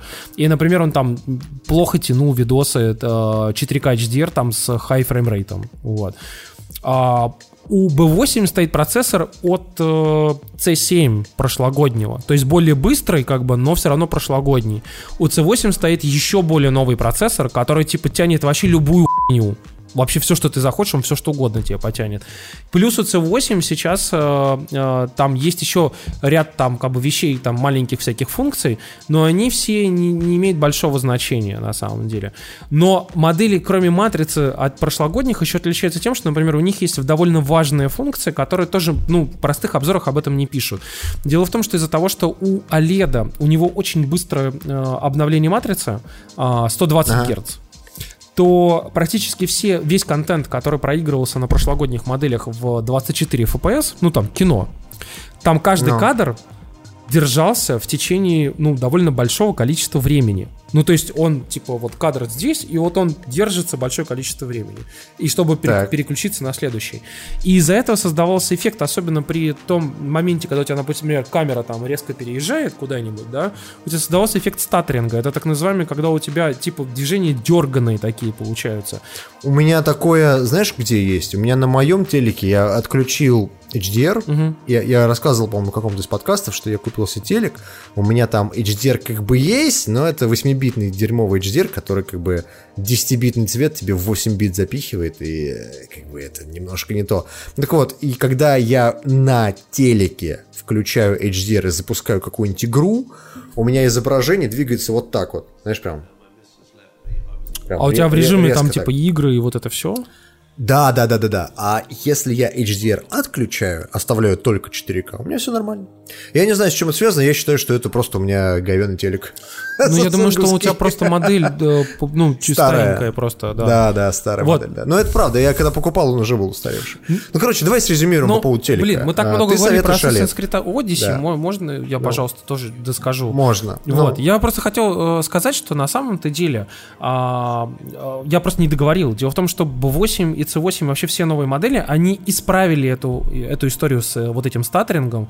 Они вставили черные кадры, которые вставляются как раз-таки типа между вот этими статичными кадрами, чтобы у тебя создавался эффект ротоскопа, ну как у старого кино, вот этого типа, когда у тебя там кадр черная перегородка, кадр черная перегородка, и из-за этого у тебя нет эффекта того, что у тебя типа там долго что-то ну пере- перескакивает, как бы слишком долго времени кадр держится, и ну, в итоге я реально специально пошел, посмотрел фильмы там Дэни Вильнева, где вот эти, знаете, долгие планы, которые там да, да, долго-долго да, как- идут. как у Тарковского. Да-да-да, и вот этого эффекта там нету, короче. В общем, оно хорошо идет. И плюс, дело в том, что в России продается две модификации телевизора B8. Одна называется PLA, а вторая называется, по-моему, SLB. Дело в том, что вы... Они отличаются... Короче, людская и воровская. Обратите да. внимание на это, потому что у одной есть встроенные сабвуферы, а у другой нету. И дело в том, что И как тебе звук? Ты с сабвуфером взял? что да, ли? как раз таки. И я могу сказать, что, вы знаете, э, я даже, ну, я же думал в первую очередь там очень быстро купить себе там, типа, этот э, э, саундбар. А. А потом Тимур купит саундбар и больше никогда не включит Естественно, но как бы просто LG. саундбар хороший стоит полтинник тоже, как бы, ну, и поэтому как... Тимур, Тимур, херню несешь. Хороший саундбар стоит 30 Хороший саундбар с 4К по SRU HDR, по SRU, с Dolby Atmos и 7.1 стоит 45 ты, тысяч. Ты не изучал минимум. вопрос. Я, те, я, я, я тебе лин- линков потом Можешь мне что угодно зашел. кидать, Ну, но 45 вы- тысяч минимум, Макс, поэтому давай вот, вот Нет, давай. Хер, вот хер с вами не спорьте, вы мне скажите. Короче, я хочу сказать, что звук хороший. Настолько, что как бы ты сидишь и просто охереваешь от того, что у тебя реально стоит просто телек, а у тебя звук сзади раздается, как бы. Ну, то есть он реально настолько хороший оказался. Спрашивают, Вильнева-то ты посмотрел, а как насчет апокалипсиса сегодня. Слушайте, ну это уже рекьюринг джок, вы сами все понимаете. Я уже все говорил. Самое главное, заметьте, Лёффи он сегодня не. Да, я хотел просто досказать, что на самом деле, конечно, естественно, я очень доволен. И я могу сказать так, что это, это мой первый э, такой high-end телевизор, который я купил как бы сам себе. И до этого у меня были телевизоры или типа или среднячок там, или попроще. Вот. А тут я как бы очень скрупулезно подошел там типа к выбору.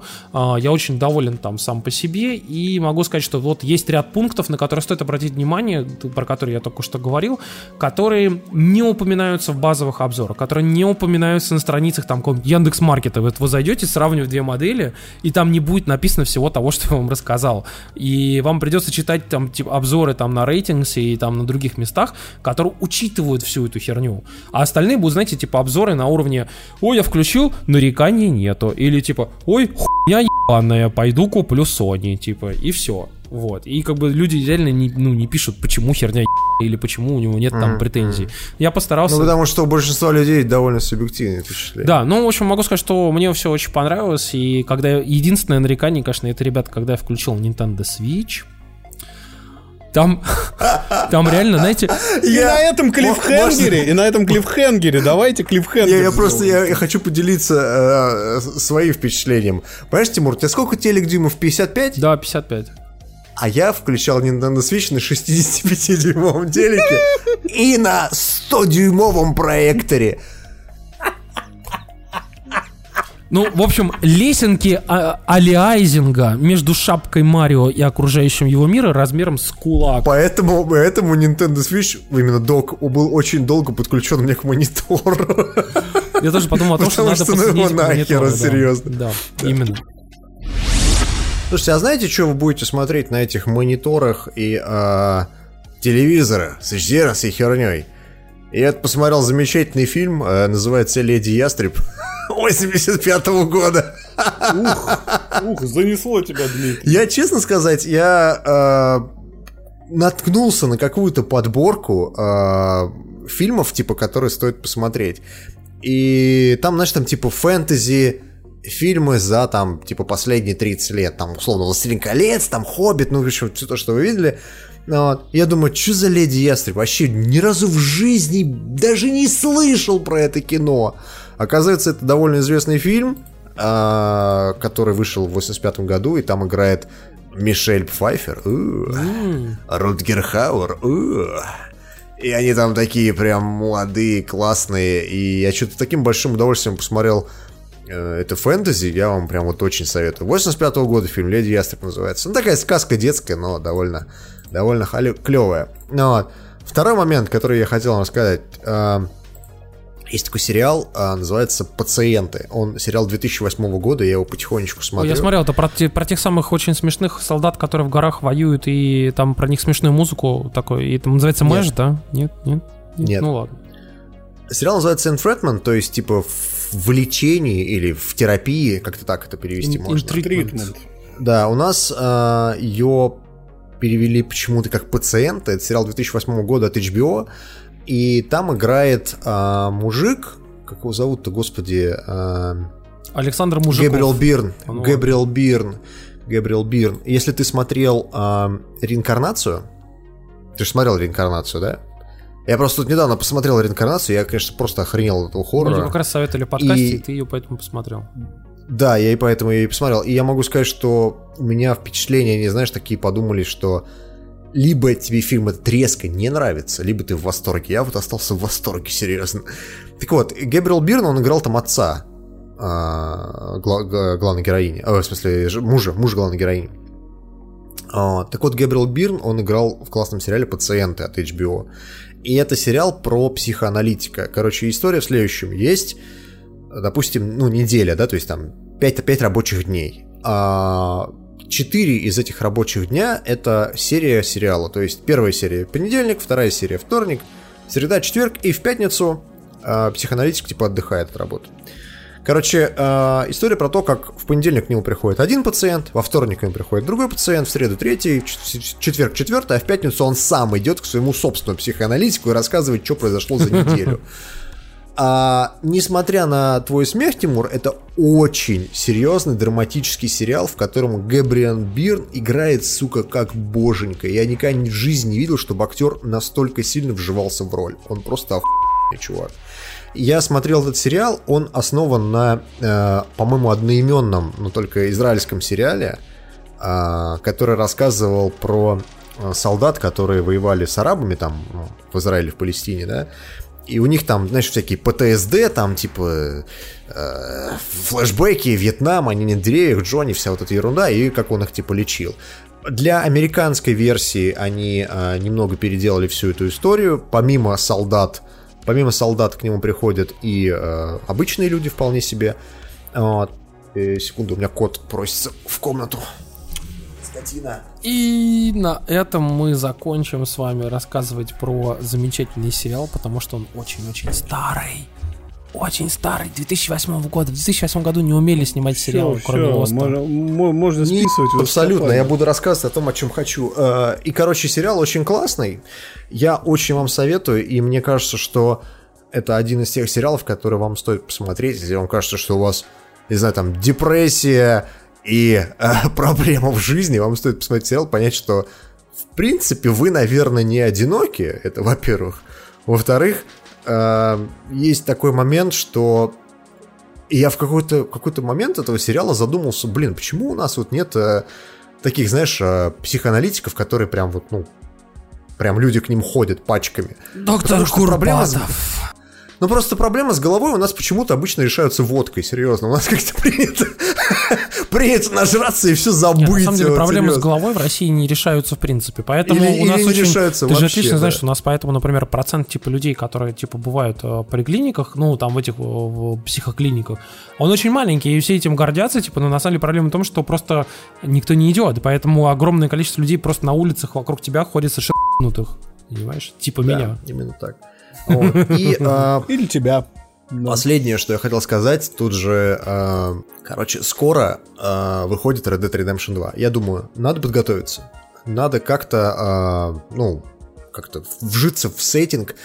И дай-ка я посмотрю какой-нибудь вестерн. Я вестерны не очень много смотрел, каюсь. Я забил э, в Google, типа, лучшие вестерны. И оказалось, что я не смотрел э, фильм Unforgiven, типа, непрощенный с Клинтом Иствудом. Ты смотрел, Тимур, прежде чем ты вот будешь ржать? Нет. Я вообще вестерны так, типа, очень мало смотрю. Я, Я смотрел. могу с- Обожаю Иствуда как режиссера. Могу сказать, что это кино, которое, во-первых, на меня произвело очень сильное впечатление, потому что это реально охерительный фильм. Второй момент, насколько же сильно Rockstar э, образ Клинта Иствуда именно из непрощенного в этого Марстона и, и как его второго протагониста, который сейчас в Артур RDR 2 какой-то будет. там. Артур там, да. Артур, да. Во-первых, насколько э, он, он реально похож. Вот именно, знаешь, даже манерой говорить и интонациями. Даже если ты смотришь трейлер RDR 2, ты думаешь, господи, ну серьезно, это, это Клинт Ну. Вот один в Тим, один. как ты считаешь, откуда они бы брали бы образы? У них же нету каких-то там, типа, я, я а, это весь вся игра, это клише. Сейчас я объясню. Потому что после непрощенного я думаю, какой самый клевый вестерн еще посмотрел? Of all time, что называется. И помимо, ну, тех наверное, вестернов, которые все смотрели, типа там «Хороший, плохой, злой», там, знаешь, там Серджи Леоне, вот эти все, э, как, Ну, как они да, называются, спагетти вестерны, спагетти да-да-да. Вот. Есть же абсолютно охерительный фильм 60-го года, называется «Великолепная семерка». И там играет а, а, актер, который Ю- Юл Бринер. Может, помните такого? Он довольно, Да, довольно да, лысенький да, да. такой чувачок. Вот. Он а, родом из Владивостока. А, уехал где-то в детстве примерно, он уехал в Китай, жил в Китае, потом он уехал в Америку и стал известным американским актером. При этом он родился в СССР, он говорил по-русски. И у него адский русский акцент. И в фильме «Великолепная семерка» 60-х годов он играет ковбоя, одного из главных героев. В лысом таком исполнении. То есть у него лысая башка, а сверху черная шляпа. Ну вот. И этот э, стрелок, ну вот, которого он играет, он послужил прообразом, во-первых, для э, Westworld, именно фильма 73 года Westworld, и для образа человека в черном в сериале Westworld. То есть просто какой-то хер в черной одежде со шляпой. Вот. вот вам, пожалуйста, русская экспансия. Еще в 60-х годах все это происходило. Вот. Короче, я посмотрел два этих вестерна, я вам советую. И «Великолепную семерку», если вы не смотрели 60-х годов. Охерительный фильм. Мне прям очень понравился. А ремейк... Непрощенного. А ремейк Квентина очень Тарантино сильно ты советую. смотрел? Ты знаешь, э, я, я объясню, в чем разница с э, э, Тарантино. Тарантино не снимает вестерны. Можно сколько... Он снимает фильмы Тарантино в, в сеттинге в этих вестерна, я бы так это назвал, да. Декорациях, То да. есть э, тот же самый, например, как это, как он назывался фильм, восьмерка, отвратительная восьмерка, как он там? Ну да. Да, да, да. да, Забыл, да, как да, называется, да, неважно. да. Hateful Eight. Да, он же на самом деле в основном это кино про, скажем так, гангстеров, прям вот самых настоящих. Ты смотришь, например, Unforgiven того же Клинта Иствуда, и это очень медленное, очень размеренное кино, в котором первая перестрелка происходит на час двадцать, фильм идет два часа. То есть он очень медленно запрягает, но там атмосферой ложкой жуй, а настолько она охуенная. Ну, это Иствуд. Да, это просто Ну, это охерительно. Иствуд. Он получил Оскар, кстати, в 92 году, между, между прочим, если не смотрели. Омерзительная восьмерка, Слушай, все верно. Слушай, что я тебе Ну. могу еще сказать про непрощенного? А это помимо того, что один из моих любимых вестернов, Ага. Там охренительная операторская работа, просто охренительная операторская работа. И в непрощенном есть особенность. А, Есть такой фильм, я думаю, многие из вас его смотрели, называется «Миссия Сиренити». Это прямое продолжение сериала Firefly. И в «Миссии Сиренити» в самом начале фильма есть просто обалденный восьмиминутный сплошной дубль, где как бы идет тебе представление команды корабля. Я думаю, вау, оператор, ну просто охренеть. Потом я смотрю титры, там оператор Unforgiven. Ну, это многое, в общем-то, объясняет. Короче, да, могу подписаться за непрощенного и семерку с Димой. Да, так что Да. Тимурчик, смотрите. посмотри вместе с апокалипсисом. К тому же, к тому же непрощенный Тимур есть в HDR 4К. И, кстати, в очень хорошем HDR. Ну, надо посмотреть. Совсем коротко вернем нашу рубрику, которой не было очень давно, и нас ее тоже просили вернуть. Называется она «Пойло недели», и тут неожиданный абсолютно кандидат в «Пойло недели». То есть мы привыкли, что когда мы покупаем пиво, например, ирландское или британское от хороших марок, это, в общем-то, хорошее пиво. И тут я нарвался на говно от Гиннесса. Гиннес начал делать ипу, и у них появилась в магазинах Гиннес Нитро Ипа называется. Так. Вот. И, в общем-то, это говно. Это ипа где-то на уровне, прости господи, того амстела, что ты пил. То есть, А, то есть ты не э, советуешь? Пойло Не советую, это пойло недели. М. То есть Гиннес, во-первых, они слишком сильно карбонизируют его, то есть оно просто пыщет азотом, полностью заглушает вкус. Пе- Перегазировали. Вот. Во-вторых, оно очень горькое, а в-третьих, оно очень агрессивное, и букета как такового нет. Есть какие-то бьющие по рецепторам вещи, но они не складываются в единый вкус. Забавно, Поэтому, что если у него увидите- довольно высокий рейтинг, на самом деле. Не, ну с какого перепуга? Зайди на Бир Адвокат, у него А, это, ад, это- это что? я не тот сайт открыл, видимо, ладно. Я просто Ну вот, набрал. у него на Рейдбире рейтинг 2,7 из 5. На Антафте у него тройка. То есть он очень средний, он очень... э, ну, Короче, не стоит тех денег и усилий, которые вы в него вложите, купив его в условном там Ашане или еще. Волковскую за 60 рублей и Да, наслаждайся. и она будет лучше, и она реально будет лучше. Но и когда вы, когда вы думаете, что Гиннес, ого, Гиннес круто, надо не забывать, что Гиннес это, в общем-то, ирландский аналог Балтики. Это очень крупная компания, которая какого только говна Слушай, ну come on, Волковская пивоварня тоже большая, а тем не менее они довольно неплохой пивоварня это, это, это крафтовый бренд э, огромного, Огромного бренда пивзавода, МПК, и у МПК, да. и у МПК тоже есть говно, просто мы его не пьем. А, короче, вот, вот по его неделе, просто остерегайтесь. Подписывайтесь, хуйтесь на наш ВК. Он начал потихонечку расти, а, и там буквально уже там 8 тысяч человек подписалось. Если вы еще вдруг внезапно не подписались, то сделайте это. Мы периодически будем туда постить видосы всякие интересные, как бы анонсы, и плюс там наши статьи, и плюс теперь вы еще можете там слышать наш подкаст. Если вдруг вы пользуетесь ВК и вам удобно им пользоваться, то вы можете там, соответственно, слушать наш подкаст в том числе. Тем более, что он мультиплатформенный и работает, блин, вообще где угодно, и на любом мобильном устройстве, и десктопе. И, соответственно, там, может быть, вам и будет удобнее даже слушать наш подкаст. Вот. А мы переходим к нашей замечательной рубрике «Лучшие статьи этой недели ZTF». И э, первая статья — это кино без перерыва. Лучшие примеры съемки одним кадром. Я так понимаю, что не одним кадром, а одним планом. Дублем. да. Планом это называется. Потому что там А, могут быть секретные без- склейки, которые ты не заметил. Ну, это, скажем так, скрытые от э, глаза зрителя монтажные склейки. Да. Вот это так, я назвал бы это так. И э, здесь куча примеров из классики, в том числе и из э, современных фильмов. Э, Мне понравился, например, та монтажная склейка, которая идет в фильме «Сияние» Стэнли Кубрика, если никогда не смотрели.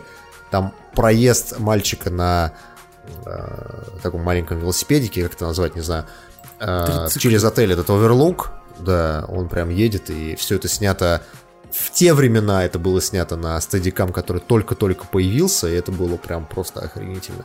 Я на самом деле вспоминаю одну из лучших э, сцен в этом плане э, в кинематографе. Это сцена, которая была снята в фильме «Дитя человеческое» Альфонсо Куарона. И это было просто охренительно. Причем таких сцен в фильме было несколько. Вот. Короче, эта статья хорошая, а, мы советуем посмотреть, там куча примеров, куча а, роликов с Ютуба с примерами, так что советуем. Такие дела. Да.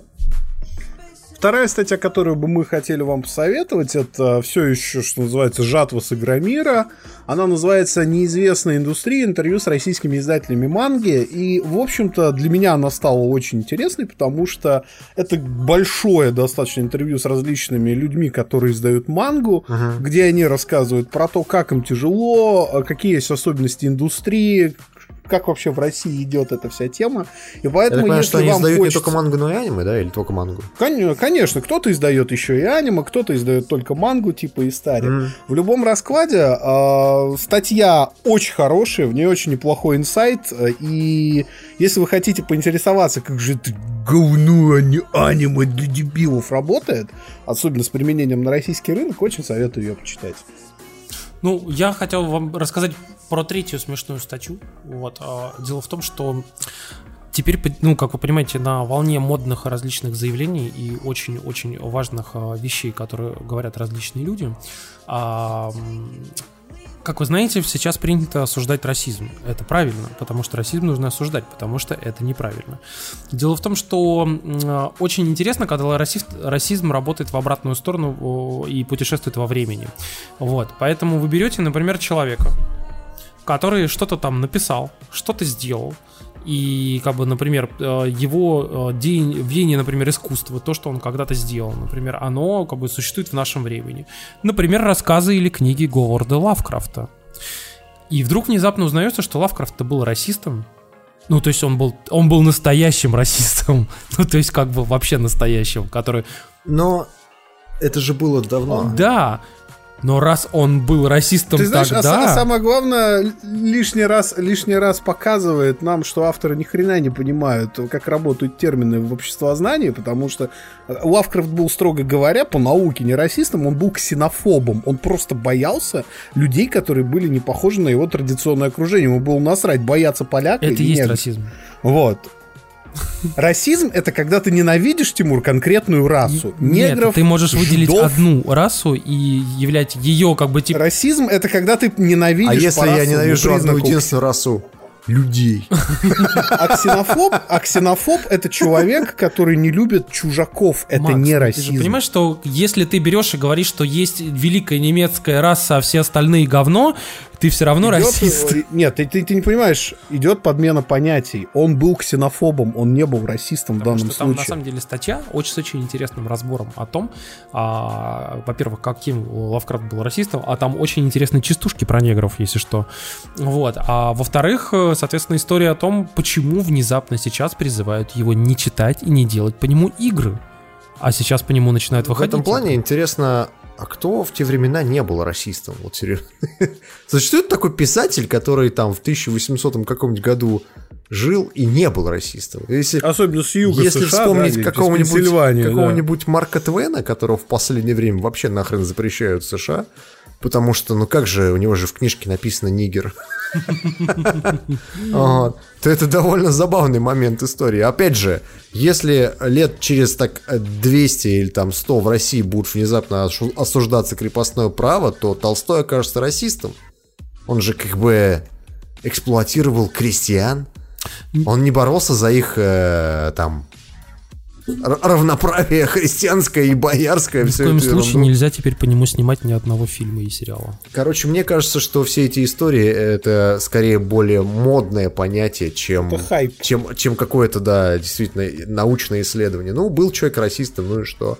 Это э, как-то обесценивает его книжки и произведения? Я думаю, что нет. Ну, anyway, статья интересная, короче, можете зачитать. И тут пишут, я напоминаю, что Уолт Дисней был антисемитом. Да, да, причем таким достаточно ярым. Так что Давайте запретим занесем просто с Диснейленд, да. Слушайте, ну, тебя с этим какие-то проблемы? Что значит, жены запрещают мне здесь стоять? Помянем людей, которые делают этот подкаст возможным и регулярным. Да, это наши патроны. Спасибо, э, соответственно, тем людям вообще, которые, в принципе, нам заносят денег. Напоминаем, что если вы нам заносите от 5 долларов, то вы можете совершенно спокойно слушать наши подкасты чуть-чуть пораньше, чем остальные. Особенно это касается всяких спешалов. Например, как сейчас э, лежит, э, собственно, спешал с Альфиной, вы можете его послушать. Вот, и, а все остальная история, ну, вы сами понимаете, типа, ну, кто, в принципе, заносит чуть побольше денег, а, мы просто говорим вам огромное спасибо, потому что это действительно очень сильно мотивирует и очень помогает нашему проекту. Вот, и мы хотели, опять же, поблагодарить наших а, октябрьских патронов. Это а, Александр Колов, это Сергей Зарк Клименко, Андрей Кольцов, телеграм-канал «Стартапы Хайпы», Антон Жмуров, DH Джекет, Денис Германенко, Александр Мясоедов, Евгений Тонев, Григорий Яффа, Иван Ткачев, Александр Павлов, Нексон Су, Орех, охренеть какое имя, Алексей Кольцов, Реплей Гейм Кафе из Санкт-Петербурга, Сергей Романов, Роман Космодемьянский, Сергей Селезнев, Варвара Яффа, Виктор Тен, Владимир Ходаков, Владислав Сульяновс, Алексей Пазников, Арсений Вайс, Ильшат Хайрулин, Алжас Любаев и замечательный а, человек, Патрон. патрон Да. по имени Завтралитика. Мы точно знаем, что будет завтра. Завтралитика это классно. Да. Да, спасибо. Да, нам надо такую рубрику завести. Ладно, парни и девочки, спасибо огромное, что нас слушали. Как всегда, все попытки записать завтракаст покороче обернулись типичным завтракастом. Ну, Всего-то 3 Давайте, часа спасибо. 14 минут, ерунда какая. Ну, чуть-чуть подрежем, спасибо, ставим Альфину, получится 3,50.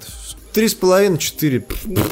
Не вижу проблем вообще. Да. Я вспоминаю, я вспоминаю чат, чат подкастеров э, в, в ВК, где я просто познал бездны и глубины подкастерского э, мастерства в России.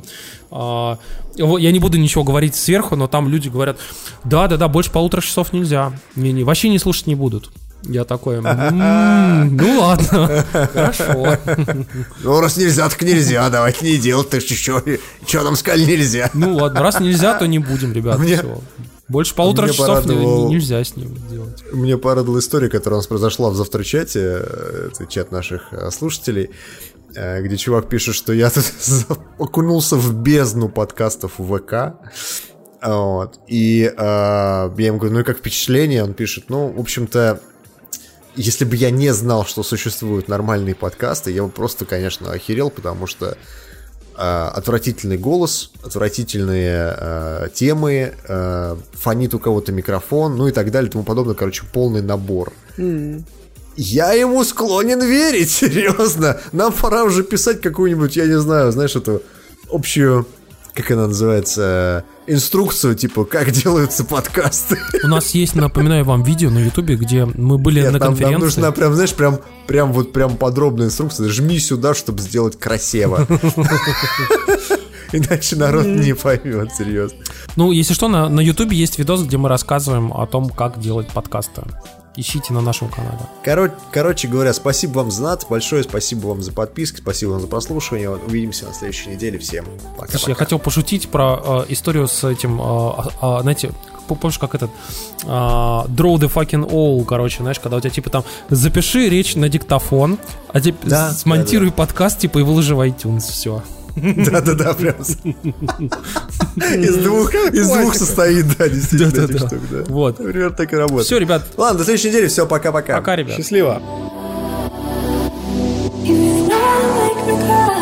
Give me those